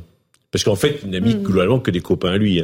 Et donc euh, c'est un peu le problème du football en France, c'est-à-dire que c'est une espèce de, de, génération qui a pris le pouvoir, qui le garde, ils font ce qu'ils veulent, il le dit d'ailleurs. Parce qu'en fait, il exprime ce qu'il pense. Euh, sûrement en étant un peu désinhibé, donc euh, il dit ce qu'il pense comme ça, mais c'est ce qu'il pense, je pense foncièrement. Quand il dit c'est pas ma pensée, moi je pense que c'est ce qu'il pense vraiment. Il a eu tort de le dire, mais c'est ce qu'il pense. Bon, mais pour Deschamps, est-ce que ça va impacter euh, Didier ah Deschamps ou pas? Oui, ah ça va rebondir sur lui, rejaillir sur lui? Je, suis pas certain parce que Deschamps sort quand même avec le prestige de la dernière Coupe du Monde et Deschamps a toujours su se renouveler, notamment avec la nouvelle génération, avec l'ancienne génération. C'est, mhm. enfin, objectivement, Deschamps est, un des meilleurs managers et communicants mhm. au monde dans le domaine sportif. Je pense qu'il saura rebondir malgré ça. Bah, il, ça fait des années qu'il est maintenant au top de ce qu'on peut espérer en termes d'entraîneur. Hmm. Et je, je, pense pas finalement que mais, mais c'est juste que Noël Le euh, voilà, il fait boulette sur boulette, quoi. il y a pire que boulette. Eric Revel. C'est couscous, Et pourquoi ça se ah. terminerait pas avec le scénario que je vais évoquer maintenant? Ah, attention, attention. Vous risquez d'être démenti dans les minutes qui viennent. Oui, bah, bien sûr. Oui, mais c'est le jeu, hein. C'est un Didier Deschamps qui reste jusqu'à l'Euro. Qui devient président mhm. de la fédération ah, et un Zinedine Zidane qui devient entraîneur. Alors ça, je pense pas. Ouais, eh ben, je suis d'accord avec vous. je ne pense pas. Ça, ça parce, que, parce, que, vous pensez que l'inimitié passera avant euh, l'intérêt de l'équipe de France de football. Moi, je, non, mais je pense qu'en fait, pour qu'il y ait des, des collectifs cohérents, parfois, il y a des éléments qui fonctionnent pas. On a entendu que par exemple sur Benzema, il n'était pas certain qu'il était si nécessaire de le mettre de côté et que dans le sens du collectif, à un mhm. moment, il y a des décisions qui ont été prises. D'ailleurs, Deschamps lui-même, à l'époque où il était avec Jacquet, avait pris la décision de faire exclure les cantonats, etc. Et tout, parce que ça posait problème dans le collectif. Donc je pense que parfois, il faut couper des... des Mais ce qui est intéressant, Louis Dragnel, c'est qu'on a entendu les, les questions, les réponses politiques quel que soit le parti politique, la réaction est unanime. Mm. C'est une icône, Zidane. On mm-hmm. ne peut pas y toucher. Bien sûr, c'est une icône pour, pour plusieurs générations, j'allais dire pour toute une génération. Pour plusieurs, générations. Et, et, et, puis, il a un capital sympathique qui est euh, exceptionnel. Donc, euh, déjà, enfin, je pense que les politiques qu'on a écoutés sont sincères. Mm. Mais au-delà de ça, je pense que si, j'allais dire, s'il s'en prenait un cheveu de Zidane, il en a plus beaucoup sur la tête. Mais euh, non, mais il faut pas toucher à Zidane. Si un politique qui se risquerait à attaquer Zinedine Zidane, aujourd'hui, je pense, euh, prendrait le risque politiquement euh, d'être euh, désapprouvé par les Français. Pourquoi François Petite anecdote. Allez-y. donc quand on était, j'étais président de l'ANRU, on a, on a détruit des tours à la Castellane, mhm. dont la fameuse tour K, qui était celle où Zidane avait grandi. Et ça a été tout un débat en disant mais est-ce qu'on va raser la tour Un monument historique, quoi. voilà, on l'a détruite après, mais ça fait, ça a été un sujet. Est-ce qu'on a le droit de toucher à la tour de Zidane, voilà Et euh, parce que c'est quelqu'un d'abord, effectivement, c'est un très très grand joueur, et puis c'est une icône par rapport à beaucoup de générations, parce que quand même, euh, après on voit tout le débat qu'il y a derrière. Hein, mm. C'est là Zidane, ça a été euh, Benzema. C'est quoi le débat ben, Non, mais ah le débat, c'est est-ce que des grands footballeurs issus de l'immigration sont considérés et respectés à leur juste C'est ça le débat sous-jacent il y a tout un... Moi, j'ai pas vu, pas, je n'ai pas vu ça. Je, Absolument rien à voir. Moi, je, je, Quand Karim Benzema, la veille de la finale, dit... si, si je peux pas mettre, ça, ça se joue aussi en dessous dans les ligues, dans les fédérations, il se passe des choses dans le football français. C'est-à-dire peut-être que donc Noël Legrette ne veut pas entendre parler d'un de quelqu'un qui est issu de l'immigration quel intérêt? Bon, On a je comprends pas. Je comprends pas. Il vient, François Hollande, il vient de la gauche, il est, ouvert à ses sur un terrain mouvant. Moi, c'est ce que j'avais lu. Non, non, non, non, je crois pas du tout. Crois pas. Ce qui se passe dans le football. joueur de sa génération. Oui, mais quel intérêt pour un président de fédération de dire ça Parce que je vous dis, à mon avis, mais je pense qu'il le pense. Si vous prenez Kylian Mbappé, il est aussi issu de l'immigration et pourtant il y a un consensus. Je pense pas que quelqu'un a changé. En revanche, les effets collatéraux de cette petite affaire, vous voyez comme quoi le foot ça fait parler. Les effets collatéraux bah, moi, je crains pour euh, l'équipe de France et sa cohésion, puisque vous parliez de cohésion. C'est-à-dire, vous avez un Lloris qui est capitaine de l'équipe de France en titre, qui n'a pas fait un tweet qui n'a pas pris de la parole du tout pour mm. dire ce qu'il pensait de la mm. déclaration scandaleuse de Monsieur Le Gret. Vous voulez euh, qu'on vérifie tous les membres de l'équipe de France ah non, mais, non, non, mais parce que lui, c'est le capitaine. Lui, c'est le capitaine de l'équipe de France. Mbappé, il n'est pas capitaine, même si c'est le leader de l'équipe de France mm. incontesté. Lui, il a fait un tweet très rapidement pour se plus que désolidariser de la position de ah Le en disant qu'on ne touchait pas une icône, et il a raison. Il dit c'est la France. C'est la France. Et ça, c'est le mot très important. J'ai pas l'ambiguïté. à Marseille. Non, mais j'ai aucun, moi, je dis que je n'ai aucun doute là-dessus. Je dis que dans le football français, il se passe des choses aussi. Et que ces polémiques-là, je pense qu'elles partent d'un certain niveau. Voilà. Et que, je répète, qu'un président de fédération soit capable en étant désinhibé pour des raisons qu'on ne connaît pas, de dire ces choses-là, j'ai cité le j'ai cité le journal Le Monde. Il est sans filtre. Donc je pense qu'ils disent ce qu'ils pensent. Voilà. et, ce qui est grave. Que, ce qui est très grave. C'est scandaleux qu'ils le pensent. C'est scandaleux qu'ils le disent. Mais qu'un président comme lui le dit, je répète, c'est révélateur aussi d'une génération. Oui. Jonathan Non, c'est générationnel. C'est-à-dire qu'en plus, c'est une génération, je pense, qui ignorait euh, la puissance euh, des médias et qui considérait, parce que il a été notamment président d'un certain nombre, de, enfin, de, de Guingamp, dans, mon souvenir, il a été président de Guingamp, mhm. et ça veut dire que pour lui, bon, en fait, voilà, c'est comme, euh, voilà, la, puissance des médias n'a pas le même impact, et là, je pense qu'il, c'est sa dernière leçon, enfin, en tout cas, je l'espère. On, avait, on avait posé la question à nos téléspectateurs sur le compte Twitter CNews. Euh, Noël Legret doit-il démissionner de ses fonctions de président de la FFF 76% de oui, 24% de non. Là, c'est encore une fois, on est sur quelque chose de quasi unanime, Louis Darrigue. Ah mais mais je comprends, moi je, me retrouve hein, dans ce que ce que disent euh, les téléspectateurs. Euh. Non mais parce qu'ils sont choqués, ils se demandent mais qu'est-ce qu'a fait Zinedine Zidane pour mériter ça? Bon, euh, la, la, ministre des Sports, qu'est-ce qu'elle va pouvoir dire, la François Rien, elle va lui dire c'est pas, bien. pas bien. Elle va lui, elle va lui conseiller de démissionner, je suppose, et puis il va dire je fais ce que je veux. Parce qu'en fait, effectivement, comme Eric le disait, un président de fédération. Il est intouchable. Ah, il est intouchable par le mm. gouvernement, ça c'est sûr. c'est pas, c'est pas un préfet. voilà, il est. Euh, donc c'est les membres du conseil d'administration qui peuvent. Et on l'a vu pour Bernard Laporte. C'est secret en plus, c'est à votre secret, donc euh, tout est quand même bien verrouillé. Hein. On l'a vu pour Bernard Laporte, c'est le comité euh, d'administration de la, de la fédération de rugby mhm. qui lui a demandé de se mettre de côté. il a mis voilà. Mhm. Donc ça se fait en interne. D'accord. Voilà, ces excuses euh, étaient la moindre des choses. Je ne veux plus de ces situations où cela disjoncte. C'est ce que dit la ministre des Sports. On a tous en tête ces propos avant la, la, Coupe du Monde du Qatar, ces propos sexistes, ces sorties de route successives nuisent à l'image de la France. Oui, donc euh, je pense que la ministre des Sports euh, euh, demande au COMEX, le fameux comité de, s'exprimer, de se positionner. J'ai vraiment le souhait qu'il puisse peser pour remettre la fédération sur de bons rails. Bon. Là, c'est une sévère mise en garde. C'est-à-dire qu'elle dit démissionnez-le et votez contre lui s'il y a un vote d'organiser. C'est ça qu'elle propose. Hein. Mais elle prend le risque aussi politique de, de s'exposer et d'être désavouée.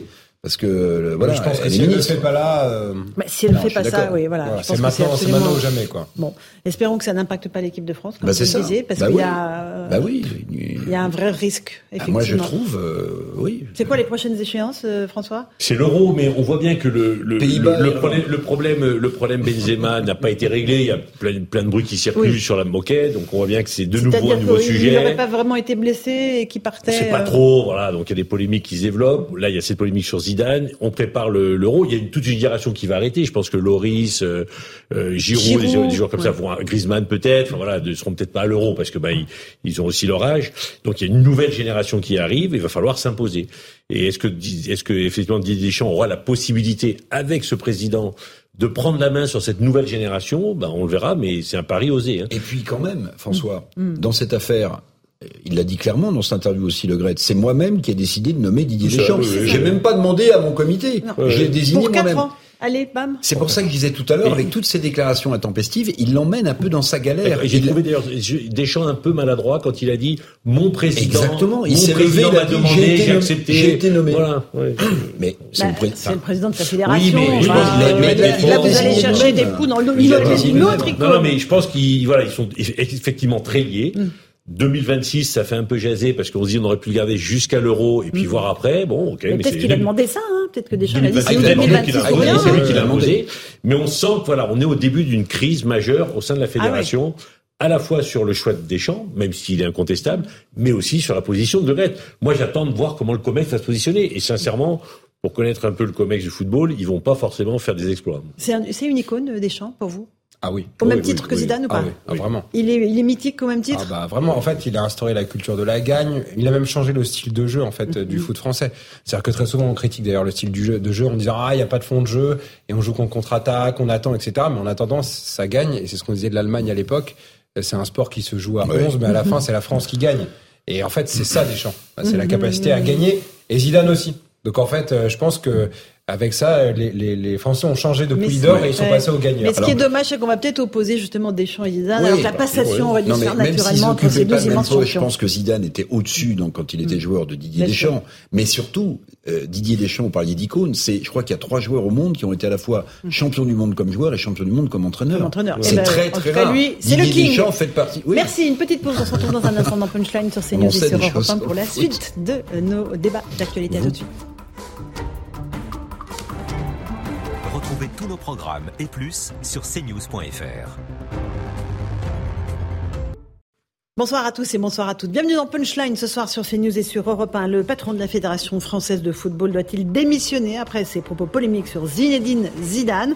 Malgré ses excuses du jour, Noël Le Gret suscite une vague d'indignation. La ministre des Sports estime que les sorties de route de M. Le Gret nuisent à l'image de notre pays. Elle demande au comité exécutif de réagir. On en débat ce soir avec Jacques Mandrou et avec Lionel Rousseau. Autre sujet du jour, à Marseille, les habitants d'un immeuble exaspéré par les dealers ont décidé d'occuper leur hall pour éviter les trafics. Comment a-t-on pu en arriver là? Où est l'État qui doit assurer la sécurité de tous les Français? On va en débattre aussi. Enfin, veillée d'armes pour la réforme des retraites. C'est demain que la Première ministre Elisabeth Borne doit annoncer officiellement le report de l'âge de départ légal à 64 ans. Voilà pour le menu. Tout de suite, c'est le rappel des titres de l'actualité de 18h.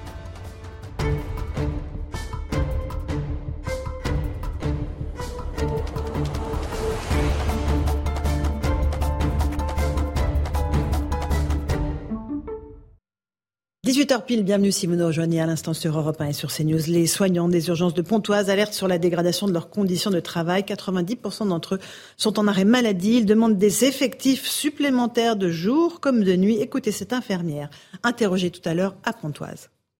Quand je rentre chez moi, j'arrive pas à dormir parce que je retrouve des patients 48 heures après les avoir inscrits aux urgences, des patients de 95 ans qui pourraient être ma famille et que quand je dis à un patient que je reviens, je reviens jamais. Que j'ai 40 patients à moi toute seule et qu'on ne peut pas surveiller tout le monde et que le jour où c'est mon diplôme qui va sauter parce qu'on va retrouver quelqu'un de mort, il n'y a personne qui va venir avec moi au tribunal.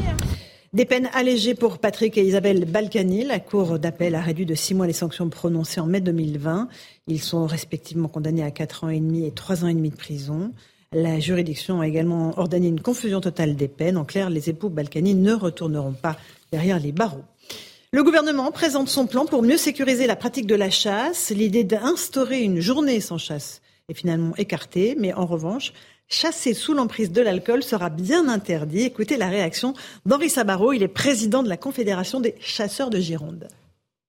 Si les annonces sont celles que l'on vient d'apprendre, au nom de, mes chasseurs, ça ne va pas changer grand-chose. Au contraire, ça va accentuer notre volonté d'aller vers un débat apaisé dans le partage des territoires, dans la formation. Donc, euh, parfait pour nous.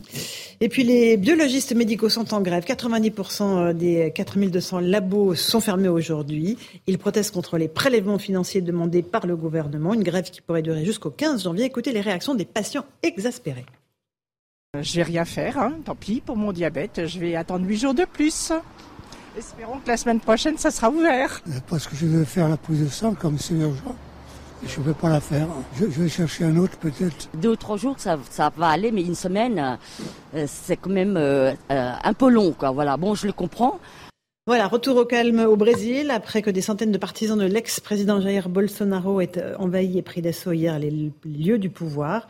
Les forces de l'ordre ont repris le contrôle des bâtiments, des violences que le gouvernement brésilien apparente à une tentative de coup d'État. Enfin, l'Iran annonce trois nouvelles condamnations à mort 48 heures après l'exécution de deux manifestants. Ils ont tous été arrêtés dans le cadre du mouvement de protestation déclenché par la mort de Massa Amini. Une décision qui suscite l'indignation internationale. Voilà, il est 18h02, on est en direct sur CNews et sur Europe 1 avec nos débatteurs. Il y a du lourd ce soir dans le studio, euh, puisque en plus de Louis de Ragnel, chef du service ah, politique d'Europe 1, bonsoir Louis. Nous avons le plaisir d'accueillir Jacques Vendroux, journaliste aussi à Europe 1, grand spécialiste de football. Bonsoir mon cher Jacques.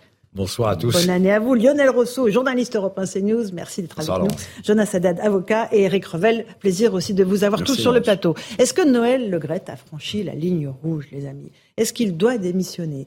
On va écouter tout de suite la ministre des Sports, parce qu'elle vient de faire une conférence de presse. On sait que ses rapports avec Noël Le Gret sont plus que difficiles. Écoutez bien ce qu'elle dit, et puis vous, vous passez la parole, et vous allez me dire si, à vos yeux, il doit ou non démissionner après ce qu'il a dit sur Zinedine Zidane, parce que c'est à l'icône nationale qu'il s'en est pris. D'abord, on écoute la ministre.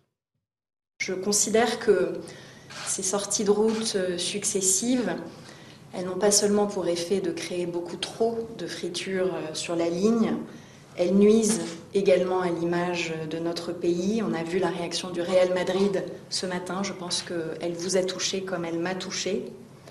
Je pense qu'elle euh, heurte les Français. Et je pense qu'elle n'est tout simplement pas à la hauteur de ce que mérite cette grande équipe de France. Voilà, c'est grave ce que dit la ministre. Elle dit que ce n'est pas à la hauteur de la France. Alors, on va être très clair, euh, Jacques Vendroux, elle ne peut pas le forcer à démissionner, euh, Noël Le Gret. Mais est-ce que ce qu'il a dit, à vos yeux, est grave? Quand il dit à Zidane, je ne l'aurais même pas pris au téléphone, en parlant du poste de sélectionneur, pour lui dire quoi euh, Bonjour monsieur, ne vous inquiétez pas, cherchez un autre club, je viens de me mettre d'accord avec Didier, euh, je n'en ai rien à secouer, il peut aller où il veut dans un club, il aurait autant euh, ce qu'il veut en Europe. ça vous choque ou pas, Jacques? Moi, je suis très choqué, de toute façon, par ces propos de Noël Le Et je dois dire tout de suite que j'ai d'excellents rapports avec Noël Le mhm. donc j'ai pas, je suis pas ici en accusateur de Noël Le J'ai toujours bien travaillé avec lui depuis qu'il était à la tête de la fédération avant quand il était à la tête de la Ligue de football professionnel. Mais là, je trouve qu'il y a des choses qui ne se disent pas. D'abord, d'abord, ça ne se dit pas. D'abord, dans un premier temps. Un président ne doit pas dire ça. Alors après, il s'attaque à Zidane. Zidane fait partie des, c'est des idoles. Hum. C'est comme Pelé, c'est comme Mohamed Ali, c'est comme, euh, je veux dire, comme Michel Platini. Je veux dire, des gens qui sont intouchables. Je dis, je dis pas, euh, hum. parce que Zidane, c'est quelqu'un de très bien dans la vie. Donc, il mérite pas, en tous les cas, d'être traité comme ça. Et je peux vous dire, pour en avoir parlé avec Alain Migliaccio euh, ce matin, qui est l'agent sportif de, de Zidane, Zidane ne réagira pas. En tous les cas, il va pas réagir à chaud, en tous les cas, mhm. dans les prochaines heures, premièrement. Et deuxièmement, il est meurtri. C'est normal. Il, d'abord, il est vexé, enfin il n'est pas vexé, mais il est un peu déçu de ne pas prendre l'équipe de France de football comme ça avait été Il l'espérait, Jacques il, espérait le poste Mais bien, mais tout le monde espère le poste d'entraîneur de l'équipe de France de football. Pas moi, je vous rassure. Non, non, mais je veux dire, tous les gens qui s'intéressent au football de très près, même comme vous, Laurence, on rêve un jour d'être entraîneur d'une équipe nationale, mm. surtout l'équipe de France, qui est championne du monde en 2018 et qui est vice-championne du monde. Il faut mm. pas l'oublier. Eh il y a quelques jours au Qatar. Donc tout le monde souhaite avoir l'équipe de France de football. Mais je tiens à, à préciser que avec Noël Legrette, moi, je n'ai jamais eu de problème professionnel à mmh. l'interviewer, etc., etc. Sauf que là, je suis obligé d'admettre qu'on n'a pas le droit de tenir ce genre de propos. Et je crois que la ministre a raison. C'est pas à la limite Noël Legrette tient ce genre de propos, ok, mmh. mais ça porte préjudice non, non, mais pas au sport français. Même pas ok. Non, mais même, pas, ok. Vous avez raison. je veux dire, bon, il tient ce genre de propos, mmh. il assume. Maintenant, il faut qu'il assume les conséquences. Donc, il démissionne? Moi, je crois qu'il faut qu'à un moment ou à un autre. Alors, démissionner, ça dépend pas de lui. Le problème, c'est que ça dépend pas. Ah, si. Non, non, non. Il attendez, prend sa attendez, petite lettre, il la pose sur le bureau de la ministre clair, ou de son comité. C'est lui, c'est ce que je disais tout à l'heure. Il y a que lui qui a les clés.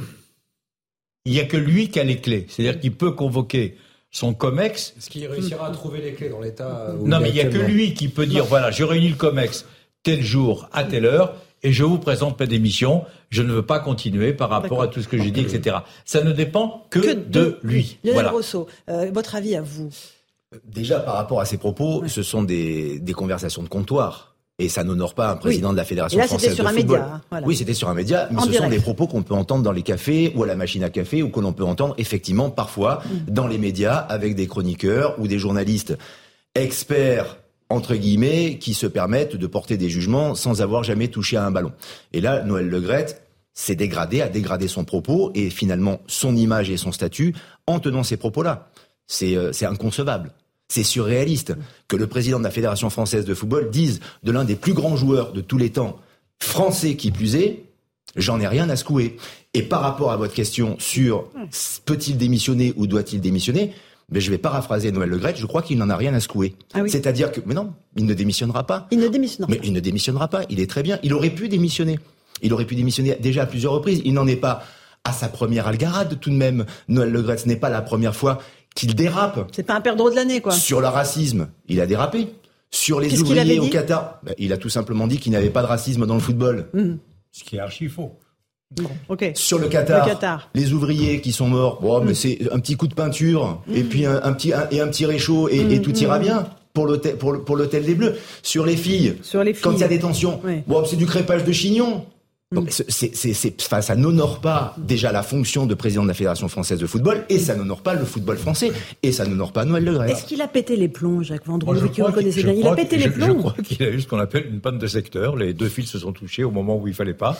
Et puis il a disjoncté, puis il a tenu des propos, je veux dire, euh, chez nos confrères, etc. Et c'est vrai, Lionel a complètement raison. Moi, j'ai réécouté trois fois, quatre fois, cinq fois la euh, séquence. Mais c'est, mais c'est, à la limite, c'en est drôle. Tellement c'est énorme que c'en est drôle. C'est-à-dire que, ok, il faut l'écouter au 14e degré.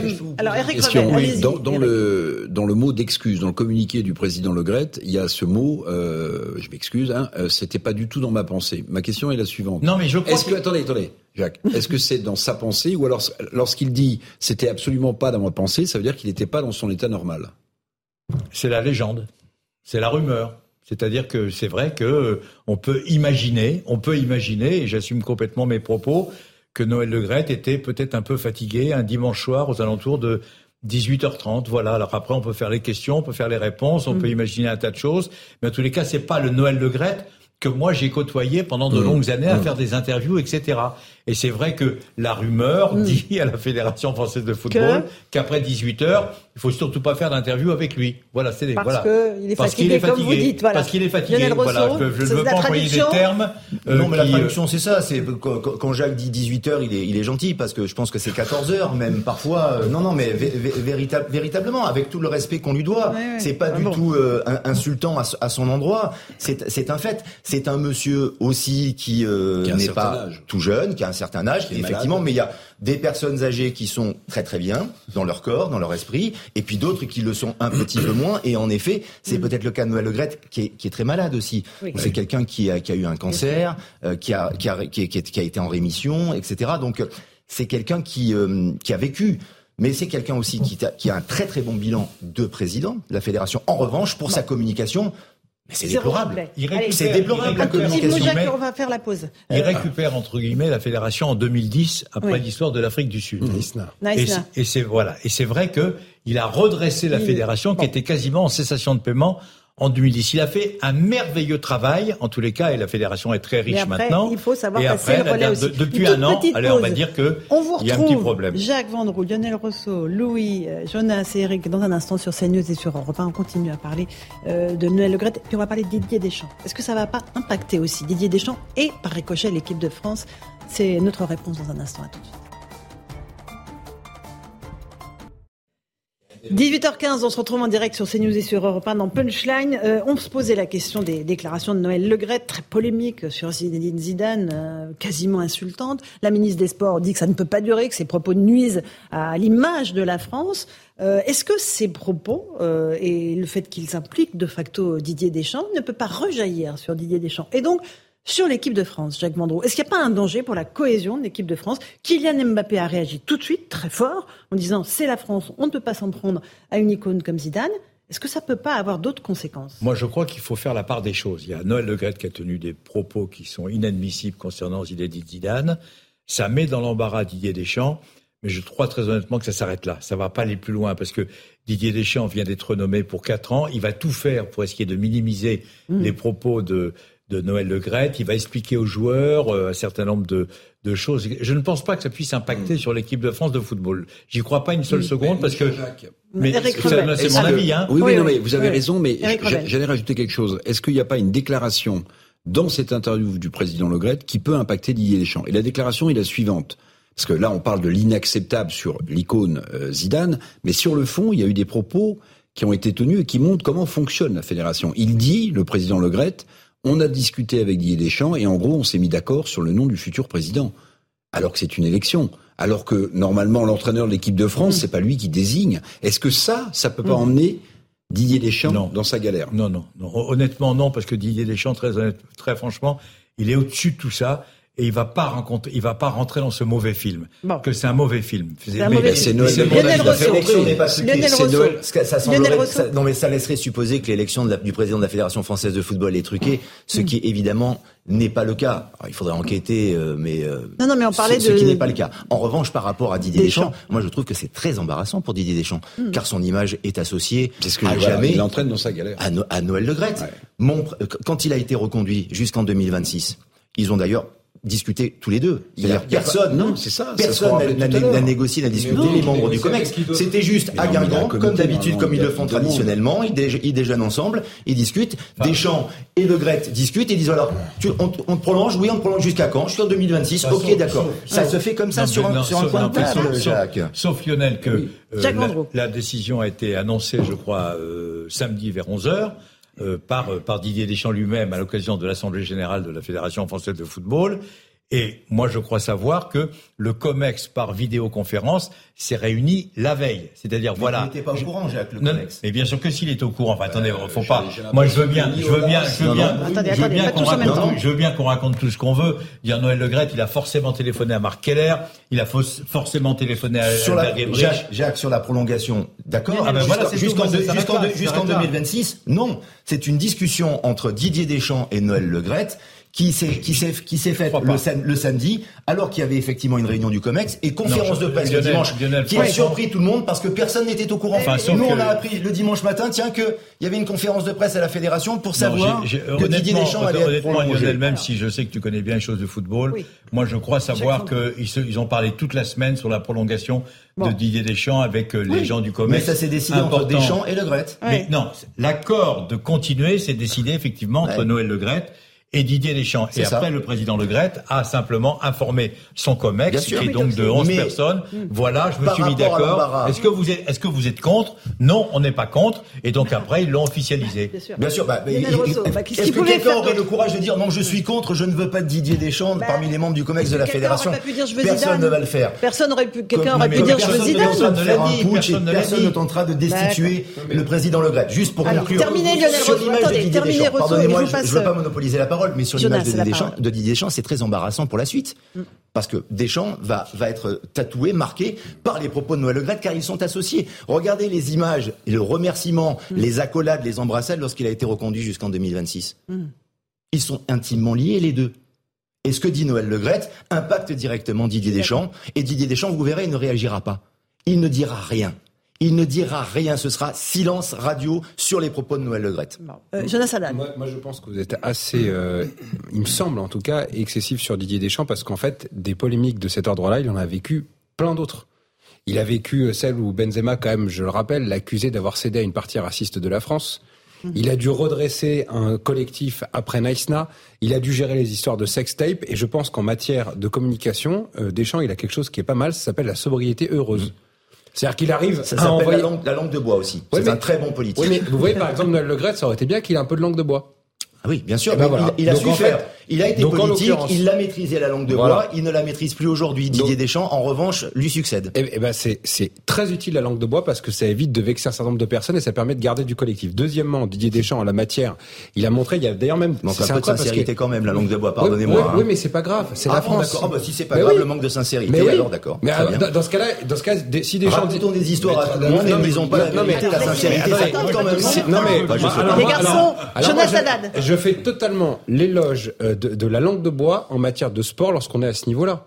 Mais évidemment, parce que dans ce cas-là, on, dit tout ce qu'on pense, et dans ce cas, on détruit des collectifs. Mais le sport, c'est de la politique. Et, et ben déplaise à Emmanuel Macron qui ne veut pas associer ben les deux. Le sport, c'est de la politique à ce niveau-là. Donc, on fait de la langue de bois. Absolument. Comme en politique. Et c'est nécessaire. Et vous trouvez que c'est bien eh que ben les politiques et les sportifs fassent de la langue de bois. Et moi, je pense que l'assumer totalement. Parce que dans ce cas-là, je donc je pose une question. Dans ce cas-là. Dernière question. Kylian Mbappé, qui en tant que Paul Pogba lui a jeté des sorts à un marabout. Il aurait pu dire quelque chose. Et pourtant, langue de bois. Oui. Parce qu'il essaie de préserver les collectifs. Mais si. Mbappé a fait un tweet hier, une, une, heure après les déclarations de Noël Mais parce que là, c'est du bon côté de la barrière. Beaucoup de courage ou beaucoup d'opportunisme, peu importe. Et il a raison. Il a fait, il a pris la parole. Mais parfois, il faut savoir se taire. Bien sûr, la matière, je trouve que Deschamps, je trouve que Deschamps le fait Lionel Rousseau, hmm. c'est euh, Kylian Mbappé, le seul joueur de l'équipe de France à avoir réagi silence assourdissant du côté des autres joueurs. rien. Les anciens, les, autres, pourquoi ils réagissent pas Il y a eu Ribéry, le capitaine. il y a eu Djibril Cissé, mais le seul joueur en activité, c'est Mbappé. Mais parce que tout simplement Mbappé ne fait pas de langue de bois parce qu'il fait de la communication. C'est un expert en communication et le taulier, c'est lui. C'est lui le patron. C'est le patron au PSG. C'est le patron en équipe de France. Souvenez-vous l'épisode déjà avec Noël Le Gret sur les fameux sponsors. L'équipe de France reçoit de l'argent de sponsors pour que les joueurs euh, attribuent leur, image euh, et soient pris en photo ou fassent des, mm. spots publicitaires. Mbappé a refusé de parce qu'il n'était pas en adéquation avec certains certains avec les valeurs de certains sponsors. entamé avec Noël Le Gret. Et qui gagne Qui a gagné Mbappé. Mm. Donc c'est lui le taulier. Tout simplement. Bien sûr, c'est lui le taulier. C'est lui le patron. Non, moi, je, honnêtement, je suis pas du tout d'accord avec Lionel. Euh, sur cette analyse. Je crois qu'actuellement, c'est un fait qui est extrêmement grave. C'est les propos de Noël Le par rapport à Zinedine Zidane. Mm. Il faut en rester là pour le moment. Il s'est excusé. De toute façon, il est dans une difficulté énorme, Noël Le actuellement. Il va sans doute être obligé de présenter cette émission à un moment ou à un autre. Alors, ce sera peut-être demain, après-demain, ce sera peut-être à la fin de la saison, une fois que le fameux rapport de la Fédération française de football va sortir. Qui parle de quoi ce rapport euh, D'autres choses. Des rapports humains au sein de la Fédération française de football. harcèlement, les rapports. C'est des accusations de harcèlement. On parle de harcèlement. Voilà. Et puis surtout, euh, Noël Le je vous le dis, n'a pas du tout, parce que ça ne plaît pas du tout à tout le monde, n'a pas du tout, au moment où je parle, l'intention de démissionner ou de présenter sa démission. Bah je vous le dis, je vous le dis. Alors on peut raconter tout, en tous les cas, pas dans les heures qui suivent. Peut-être que ça va se faire dans deux mois, dans trois mois, avec euh, les interventions des uns et des autres. Mais il n'a pas du tout l'intention de démissionner. Moi, j'entends votre analyse et, non, non, mais peut-être que je me trompe. attention. en fait, c'est quand même une, c'est quand même une mèche longue cette affaire, parce que lors de la future prochaine conférence de Didier Deschamps, vous croyez qu'il évitera ce sujet? Quoi qu'il soit passé, mais pas du tout. Alors là, il faudra qu'il soit très bon en communication. Mais, comme il n'évitera pas de s'expliquer sur Benzema. Mais il sera très bon. Il n'évitera pas de Qu'est-ce qu'il dira Lionel alors, alors ben, Exactement la même chose que sur le sujet Vous êtes Didier Deschamps. Didier Deschamps, est-ce que vous êtes euh, vous désolidarisez des propos de Noël Je ne réponds pas à cette question. Autre question. Arrêtez avec le sujet Benzema. Arrêtez avec le sujet Le. Il a fait ça pendant des années sur le sujet Benzema. le problème Ça lui a réussi. Lionel, moi tu vas très loin. C'est la langue de bois. C'est-à-dire que là, ça s'appelle la langue de bois. Attends, moi je veux bien, je veux bien, je veux bien qu'on tienne les propos sur les uns et sur les autres. Je veux bien qu'on porte des accusations, etc. Noël Le Gret, il faut pas se, la faire à l'envers. Il a fait une grosse connerie hier. Voilà, grosse connerie. Maintenant, il faut qu'il l'assume. C'est tout. Donc, il l'assume. Comment il va l'assumer? Est-ce que son comex va lui demander de démissionner en visioconférence dans les heures qui suivent? Est-ce que hmm. Noël Le Gret va proposer sa démission? Est-ce qu'il est, il est, reconvoqué demain? Tenez, c'est une information.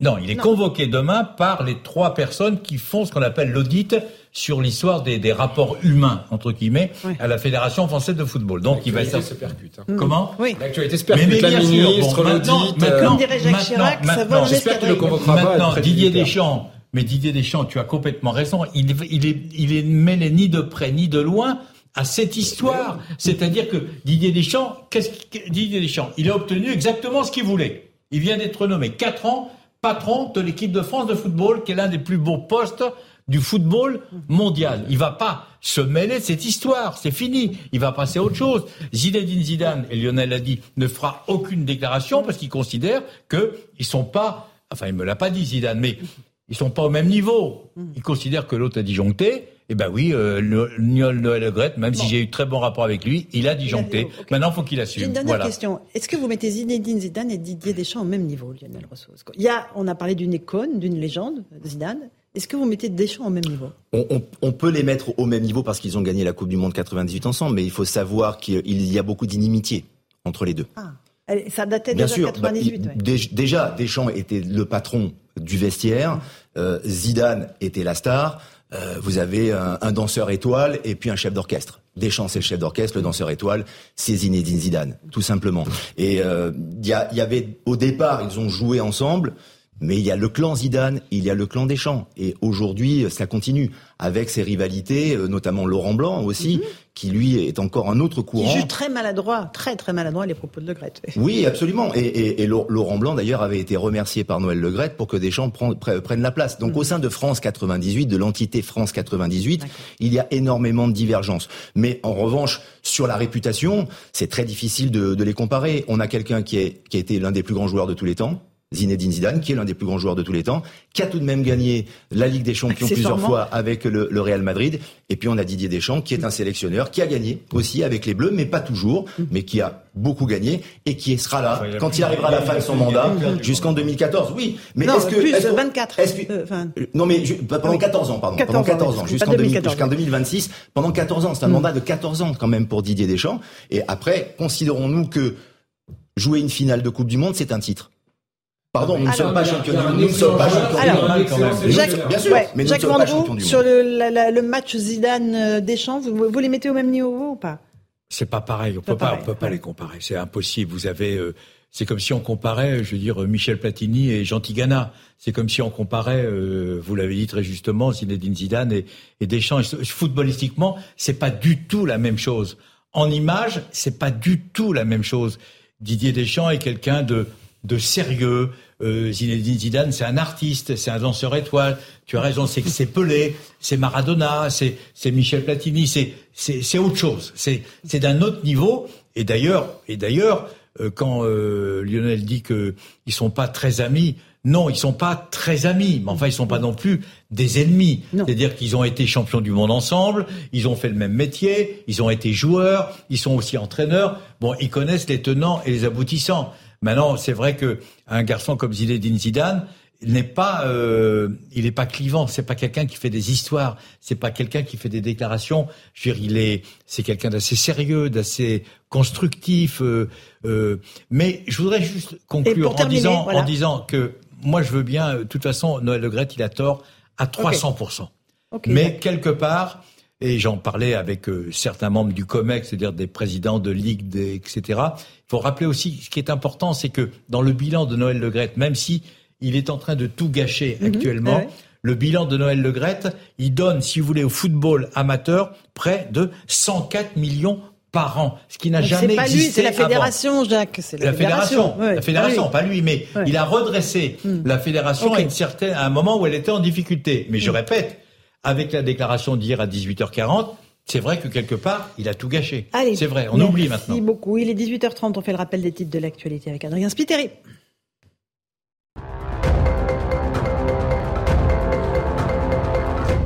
Gérald Darmanin annonce ses vœux aux forces de l'ordre. Le ministre de l'Intérieur était à la base de sécurité civile de Nîmes-Garon ce matin.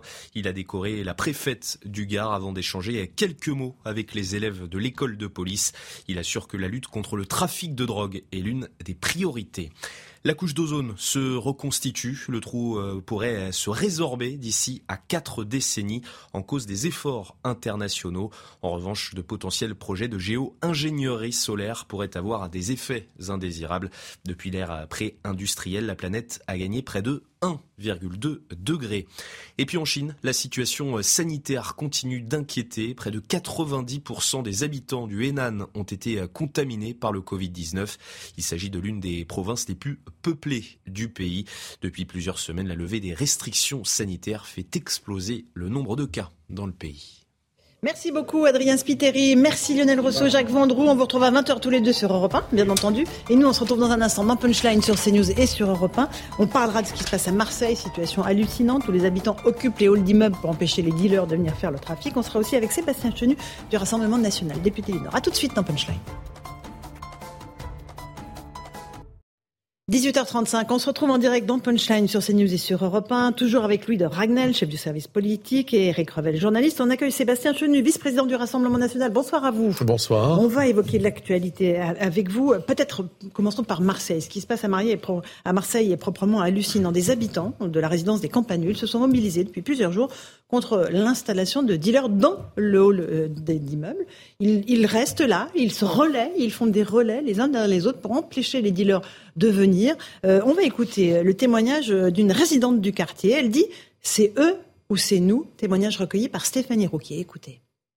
C'est important pour nos enfants, pour les enfants des voisins, pour la tranquillité de tous, parce qu'on était tranquille, c'était une résidence tranquille, on n'avait pas de problème.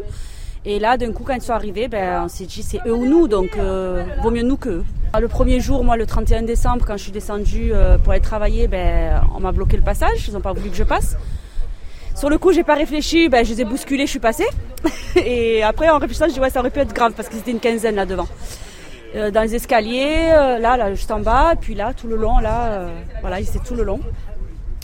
Et puis, oui, ils étaient cagoulés, capuchés, ils avaient la capuche, la cagoule. Euh, et puis voilà, maintenant, euh, on est là et on est tous ensemble et on n'a pas peur et on se défend. Voilà pour ce témoignage recueilli par Stéphanie Rouillet. Sébastien Chenu, on, laisse les habitants euh, seuls. on sait que la police intervient à Marseille. On a eu des policiers de Marseille qui ont fait ce qu'on peut. Mais, mais, en fait, là, ils n'ont pas d'autre choix que de se mobiliser eux-mêmes, les habitants. Ouais, mais moi je veux leur adresser un message de soutien euh, à ces habitants qui subissent euh, finalement qui subissent l'affaissement de l'autorité de l'État. La réalité, c'est ça. Ils subissent, puis un message de soutien aussi aux forces de l'ordre qui essayent de faire ce qu'elles peuvent. Est-ce que c'est nouveau tout ça? Non, c'est mm. pas nouveau, bien sûr. Euh, Est-ce qu'on en parle pour la première fois? Non, évidemment. Est-ce que ça revient? Oui, tout le temps. Est-ce que Gérald Darmanin nous a baratiné quand il nous a dit il n'y aura plus un point de deal en France Je vais tous les faire fermer. Oui, bien sûr. Il y en a 160 à Marseille, nous disait le policier. Donc, hein. en réalité, moi, quand j'entends ce que disent ces habitants, je suis euh, euh, scandalisé parce que finalement, selon le principe de c'est les plus gênés qui partent, eh bien, c'est les habitants qui se posent la question de devoir partir, alors que ce sont ces voyous euh, dont on doit se débarrasser, euh, qu'on doit sanctionner. Euh, alors évidemment, on nous dit oui, mais on cherche toujours les, les têtes de pont, les gros trafiquants, etc. Mmh. En attendant, ce sont les petits voyous, les petits racailles, les petits dealers de quartier qui polluent l'existence et on les connaît. Arrêtez, tout le monde les connaît, on sait qui ils mhm. sont, mais c'est que les sanctions sont très faibles. Qu'est-ce que risque aujourd'hui Sanctions pénales, ça, de la justice. Oui, rien. Arrêtez, il risque rien. Il ira pas en prison, il sera pas sanctionné. Les familles ne seront pas mises à contribution. Autre chose aussi, euh, c'est que et on l'entend, les syndicalistes euh, et les policiers de manière générale le disent, c'est que souvent quand ils interpellent euh, des trafiquants, eh bien ils ont quasiment rien sur eux. Et du coup, il y a quand même un problème, c'est-à-dire que oui, il y a un problème d'application des peines Mais il y a aussi le fait que euh, ces trafiquants eh n'ont pas suffisamment de quantité de, de drogue sur eux parfois pour les interpeller. Donc on voit bien que ça ne suffit pas. C'est-à-dire qu'il y, y, a un volet réponse pénale et on connaît parfaitement votre réponse. Euh, mais, mais, sur le volet, par exemple, de la reconquête du territoire, qu'est-ce que qu'est-ce qu'il faut faire selon vous? Il faut des il faut des forces de police 24 heures sur 24 euh, tous les jours de l'année, sachant que vous savez des quartiers de reconquête euh, républicaine comme on les appelle, il y en a une, une, grosse cinquantaine en France, voire plus. Euh, comment est-ce qu'on fait C'est-à-dire qu'aujourd'hui, il faut recruter plus de policiers pour faire ça. non, mais il faut jouer sur tous les leviers. Il faut jouer sur tous les leviers. Euh, tous les leviers, ça veut dire évidemment euh, plus de forces de police dans les quartiers. Là, on en a besoin. Les forces de police, elles peuvent être nationales, elles peuvent être municipales. C'est-à-dire qu'il faut aider aussi les communes qui ont envie de se doter de police municipale. Je vous rappelle qu'il y a des communes, en particulier de gauche, pour qui se doter d'une police mais municipale. Mais c'est pas la police municipale qui va aller dans je, les quartiers. Je vous dis, il faut si accéder tous les leviers. Il y a la question des leviers de la police. Il y a la question, évidemment, des réponses urbanistiques dans les quartiers, des quartiers à aménagés, etc. On la connaît. Il y, a la, il y a la question des sanctions, la question des responsabilités des familles, parce que euh, ces euh, dealers sont souvent euh, mineurs, sont souvent très connus, et les familles sont pas mises devant, ne prennent pas leurs responsabilités. Quand vous avez un gamin mineur qui deal tous les soirs en bas d'immeuble, même s'il a un gramme, deux grammes, cinq grammes, etc., on connaît les familles. Et si on serrait un peu la de les expulser, c'est une politique qui n'a jamais été mise en place. Il y a une possibilité de supprimer des allocations, expulser les allocations, etc. Et évidemment, il y a aussi un rapport à la politique migratoire. Il y a beaucoup de gens qui sont issus de l'immigration. Il y a beaucoup de gens qui ne sont pas de nationalité française. Débarrassons-nous de tous ces petits voyous qui polluent la vie des braves gens qui sont souvent, qui sont souvent des gens modestes. Parce que c'est pas évidemment euh, euh, avenue Foch à Paris euh, qu'on est perturbé par le deal dans les halls d'immeubles puisque tout est archi sécurisé. Ce sont les gens modestes. On a parfois l'impression que tout a été un peu tenté. Il, y a moyens. Karcher, on nous a promis des nettoyages. Non, non, mais, mais en fait, c'est quoi Mais pour beaucoup de Français, ce que vous dites, on a l'impression de l'avoir entendu aussi déjà une dizaine de fois. Je, mais je crois pas du tout que tout a été tenté. Euh, je vous parlais de la responsabilisation. Je vous parlais de la responsabilisation des familles. C'est une politique qu'on n'a jamais tentée parce que idéologiquement dans notre pays, on ne veut mm. pas supprimer ou mettre sous tutelle, même de façon partielle, euh, les allocations familiales. On ne veut pas euh, finalement responsabiliser des parents qui eux ne sont pas, euh, ne sont plus responsables de leur gamin. Ça, on ne l'a jamais tenté, par exemple. C'est un des Et leviers. Vous le proposez, Il n'y a pas une seule réponse. Oui, nous le proposons. abaisser la majorité pénale. Il y a tout un dispositif, toute une sorte, toute une série, pardon, de dispositifs à mettre en place, des choses innovantes. Regardons aussi ce qui se fait un petit peu euh, à l'étranger. Hein. On n'est pas les seuls à être touchés euh, par ça. Mais la problématique de la drogue, euh, elle est devant nous. C'est une problématique qui touche évidemment les quartiers urbains, on en a parlé, qui touche aussi, moi j'en suis le témoin, beaucoup de campagnes et de secteurs ruraux. Donc la problématique de la drogue, elle est devant nous. Si on considère que, comme certains le disent, il faut dépénaliser, il faut banaliser, etc., on va droit dans le mur. Je pense qu'au contraire, il faut plus de sévérité euh, y compris vers ceux qui consomment. Et c'est mon dernier point, parce qu'il y a ceux qui deal, mais ils ont des clients aussi en face.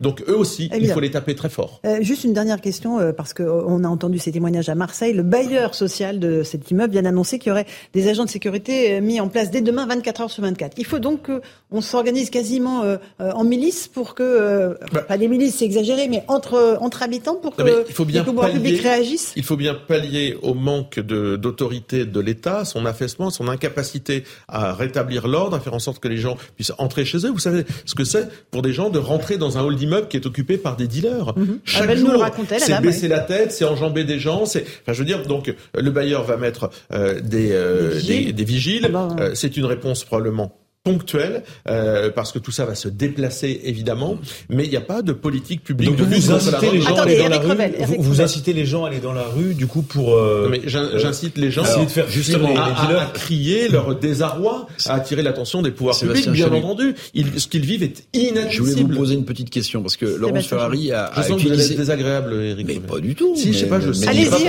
allez-y, posez votre question. Elle a employé un mot qui me semble extrêmement légitime, qui est le mot de milice privée. Je vais pas m'adresser au, leader du, l'un des leaders du RN, mais aux citoyens. En fait, là, c'est une première étape pour moi. C'est-à-dire des gens qui occupent, hein, ils ont des porte-voix, ils essaient de faire fuir les leaders des halls des immeubles.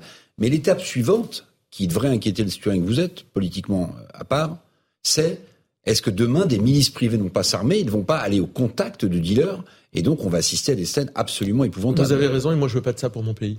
Euh, moi, je pense, je suis très attaché à l'autorité de euh, la République, à, à la police républicaine, euh, et je pense que, comme je dit, c'est une réponse ponctuelle qui ne peut pas être une solution satisfaisante. Et puis, de toute façon, on en viendra à des endroits où on pourra se protéger avec des vigiles, d'autres qui ne pourront pas, enfin, des bailleurs qui auront les moyens de le faire, d'autres qui n'en pourront pas. Donc, euh, c'est l'État qui doit assumer euh, la sécurité euh, des Français. Et la mission de lutte contre la drogue, elle est devant nous et j'ai le sentiment que ça fait des années qu'on regarde ça finalement avec beaucoup de distance et qu'on ne s'y attaque pas. Sébastien Chenu, demain c'est le grand jour pour la réforme des retraites. Elisabeth Borne annoncera dans la soirée euh, l'âge, le report de l'âge légal, sans doute 64 ans, sans grande surprise.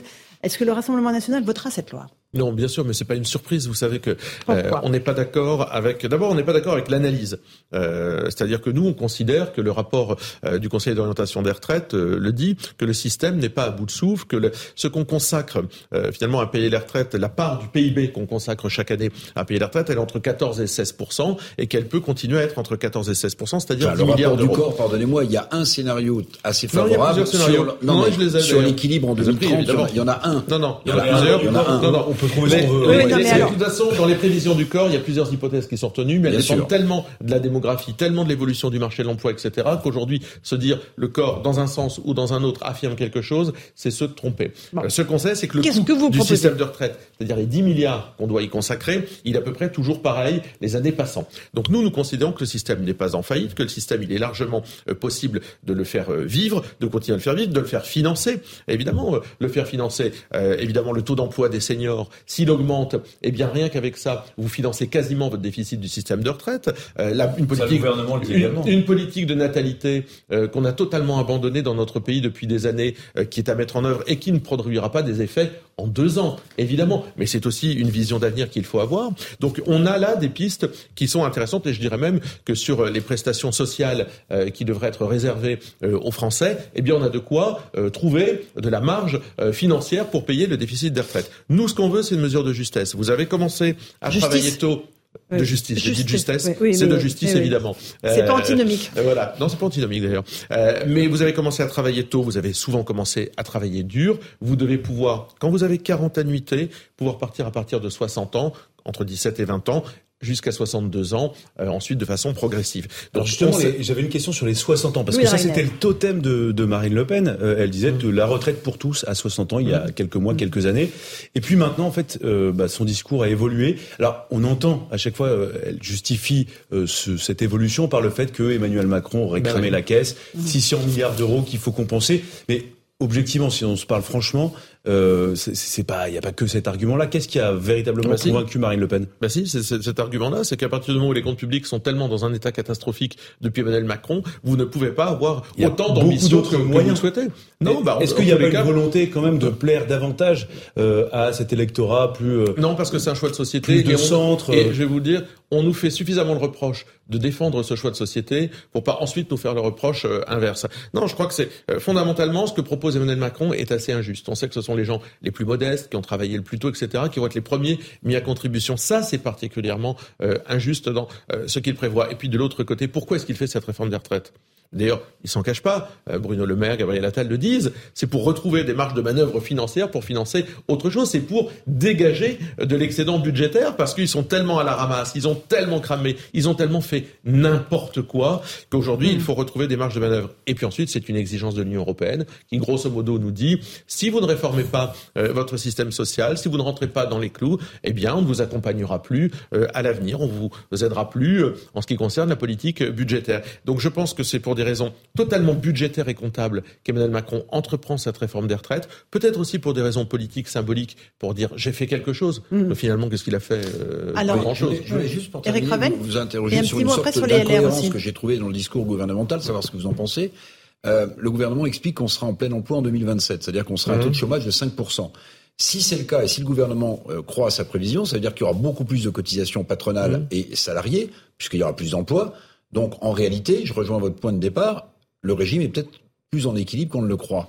Est-ce que vous avez noté ce type d'incohérence? Oui, et, je vais vous dire, je l'ai noté, et je crois bien que ce type d'incohérence a amené le gouvernement à abandonner euh, la funeste idée qu'il avait, euh, vous savez, de diminuer les allocations chômage à partir du moment où il y avait moins de 6% de chômage. C'est que euh, ils ont bien compris que tout ça n'avait pas beaucoup de sens, et je crois qu'effectivement, il y a une incohérence qui démontre et qui souligne finalement que c'est juste comptable. C'est une affaire de comptabilité. Emmanuel Macron a besoin Mais de vous cash. Qu'il y a de moins en moins d'actifs pour de plus en plus de retraités. Oui, mais le déséquilibre est, inscrit oui, mais c'est assez conjoncturel. C'est assez conjoncturel. En réalité, demain, il peut y avoir plus d'actifs. Non, non, je pense qu'il y a vraiment la volonté de dégager du cash sur le dos des Français. Quand, on regarde simplement un chiffre, en 1960, il y avait un peu plus de 4 cotisants euh, pour un retraité. Aujourd'hui, on est autour de 1,7 cotisants pour un retraité. On voit bien quand même que il euh, n'y a, pas des, des, variables infinies sur lesquelles euh, le gouvernement peut jouer, mais on voit bien qu'il y a un problème quand même du nombre de cotisants et que le système, plus il continue, quand on regarde le taux de natalité, vous évoquiez la question de la natalité, il n'y a, y a, pas un milliard de solutions. On voit bien que euh, à moyen et à long terme, le système va au déséquilibre. Non, c'est un système qui coûte 10 milliards d'euros par an. Il faut financer ces 10 milliards d'euros par an. Bon, les LR vont-ils voter cette loi? Est-ce qu'ils seront les supplétifs du gouvernement Macron? Ah ben, je crois que les LR ont compris. C'est en fait une voix LR, c'est 1200 euros. C'est-à-dire c'est le prix, euh, c'est ce qu'a finalement, euh, c'est la réponse qu'a donné. Expliquez-moi pourquoi les 1200 euros. Parce que vous savez, les LR demandaient qu'il y ait une retraite minimale à 1200 euros, c'est-à-dire 85% je crois du SMIC. Euh, Emmanuel Macron a donné quitus en échange. Eric Ciotti a dit bon bah on le votera. Donc une voix LR c'est 1200 euros. Non, non, c'est pas confirmé. Sur les personnes qui sont actuellement à la retraite, qui touchent c'est tous les cas sur lesquels ils ont travaillé. Vous êtes opposé à la retraite minimum?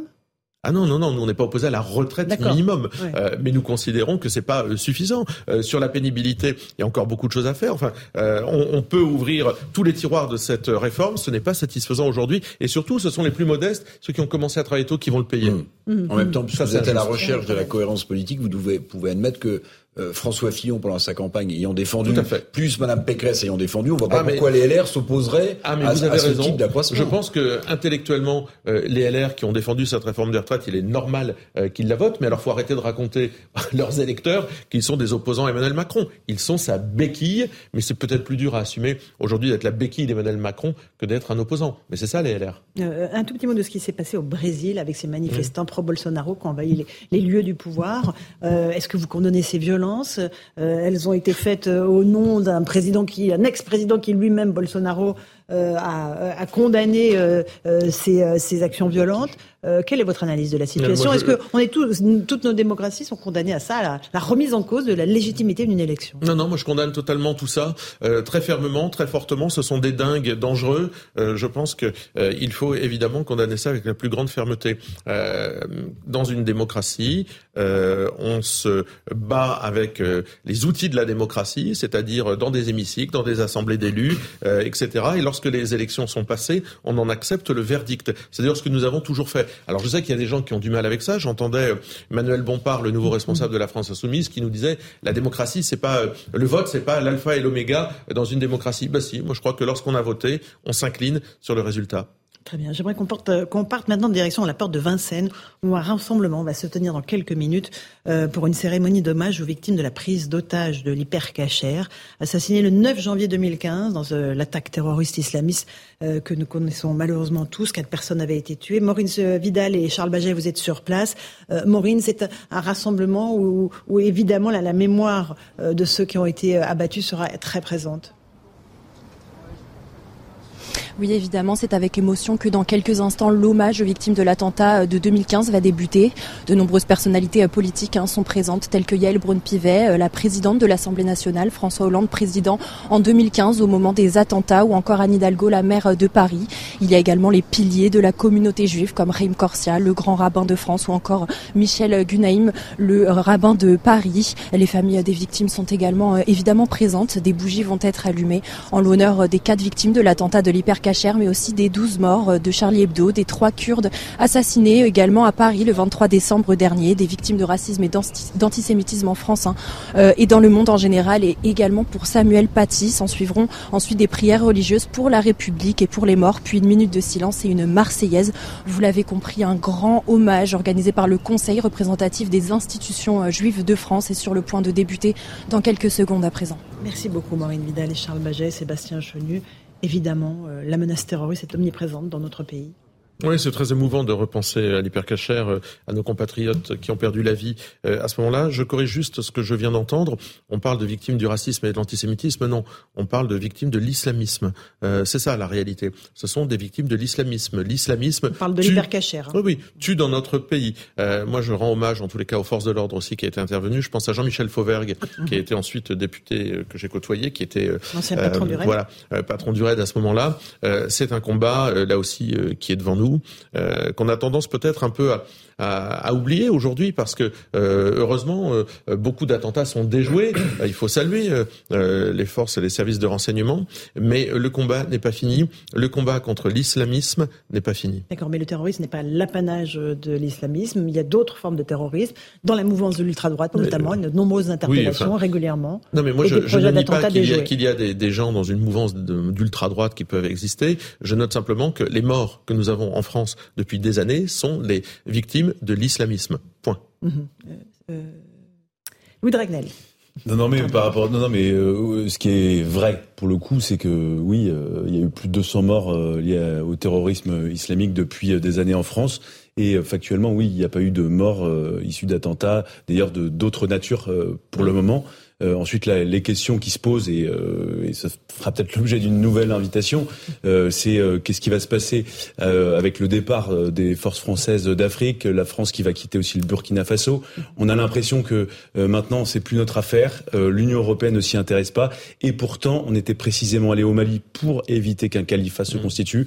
Et on voit de plus en plus de pays en Afrique qui sont en train de tomber dans les mains des islamistes. moi, je, je, crois que on, on et c'est François Hollande qui avait été à la manœuvre à l'époque. Il faut bien lui rendre un hommage. Il n'a pas fait grand-chose de bien, mais ça, il l'a fait correctement. C'est qu'effectivement, la France avait toute sa place au Mali pour lutter contre l'islamisme. Parce que ce qui se passe là-bas, on en a la répercussion ici. Donc je pense qu'il ne faut pas lâcher la bride. Une, toute dernière question, Sébastien Chenu, sur un autre sujet, rien à voir. On a parlé beaucoup de Noël Le Gret en début d'émission, des propos qu'il a tenus sur Zinedine Zidane. Est-ce que vous les condamnez? Est-ce que vous demandez les démissions de Noël Le Gret? C'est des propos euh, très déplacés. Euh, je ne sais pas s'il faut demander la démission de Noël Legrette. Je pense qu'il faut peut-être qu'il se calme un peu euh, sur peut-être qu'il a, il a peut-être des inclinaisons ou des penchants naturels qui rendent ses propos parfois un peu incohérents. J'en sais rien. En tous les cas, je pense qu'à un moment, il faut savoir s'arrêter dans la vie. Mais Zidane est une icône à laquelle on ne doit pas toucher dans notre pays. On peut dire, on peut dire ce qu'on veut de, de, Zinedine Zidane, mais on peut aussi surtout respecter ce qu'il a fait. Il n'y a pas de vache sacrée dans le pays. Vous savez, je suis Charlie. On peut dire ce qu'on pense de tout le monde, mais Noël Legrette le fait dans des termes qui sont évidemment blessants, inutiles. Euh, je pense que voilà, c'était déplacé. cela nuit à l'image de la France, a dit la ministre des Sports. Vous êtes d'accord avec ça? Bon, c'est pas très valorisant pour le pays, évidemment. Mhm. On sait que le, le, le, football a une place particulière dans notre pays, pas seulement dans, notre pays. Et euh, voir Noël Le Gret euh, s'épancher de cette façon-là, moi, j'ai trouvé que c'était pas très élégant. Est-ce que ça peut rejaillir sur Didier Deschamps, dernière question, et sur l'équipe de France? Je n'en sais rien. Bon. Pas, grand amateur de football, Sébastien Je suis pas grand euh, spécialiste de football. Je peux regarder un match, c'est pas pour ça que j'en deviens spécialiste. Donc je ne sais pas euh, ce que ça peut faire à Didier Deschamps. Mais en tout cas, les propos étaient évidemment déplacés. Oui, oui, bien sûr, je trouve ça. Merci beaucoup à vous d'avoir participé à Punchline. Merci Eric Revel, merci Louis de Ragnel. Dans un instant sur CNews, c'est Christine Telly qui vous attend pour Face à l'info avec ses invités. Sur Europe 1, c'est Hélène Zélani et Raphaël Devolvé pour Europe Soir. Bonne soirée à vous sur nos deux antennes et à demain.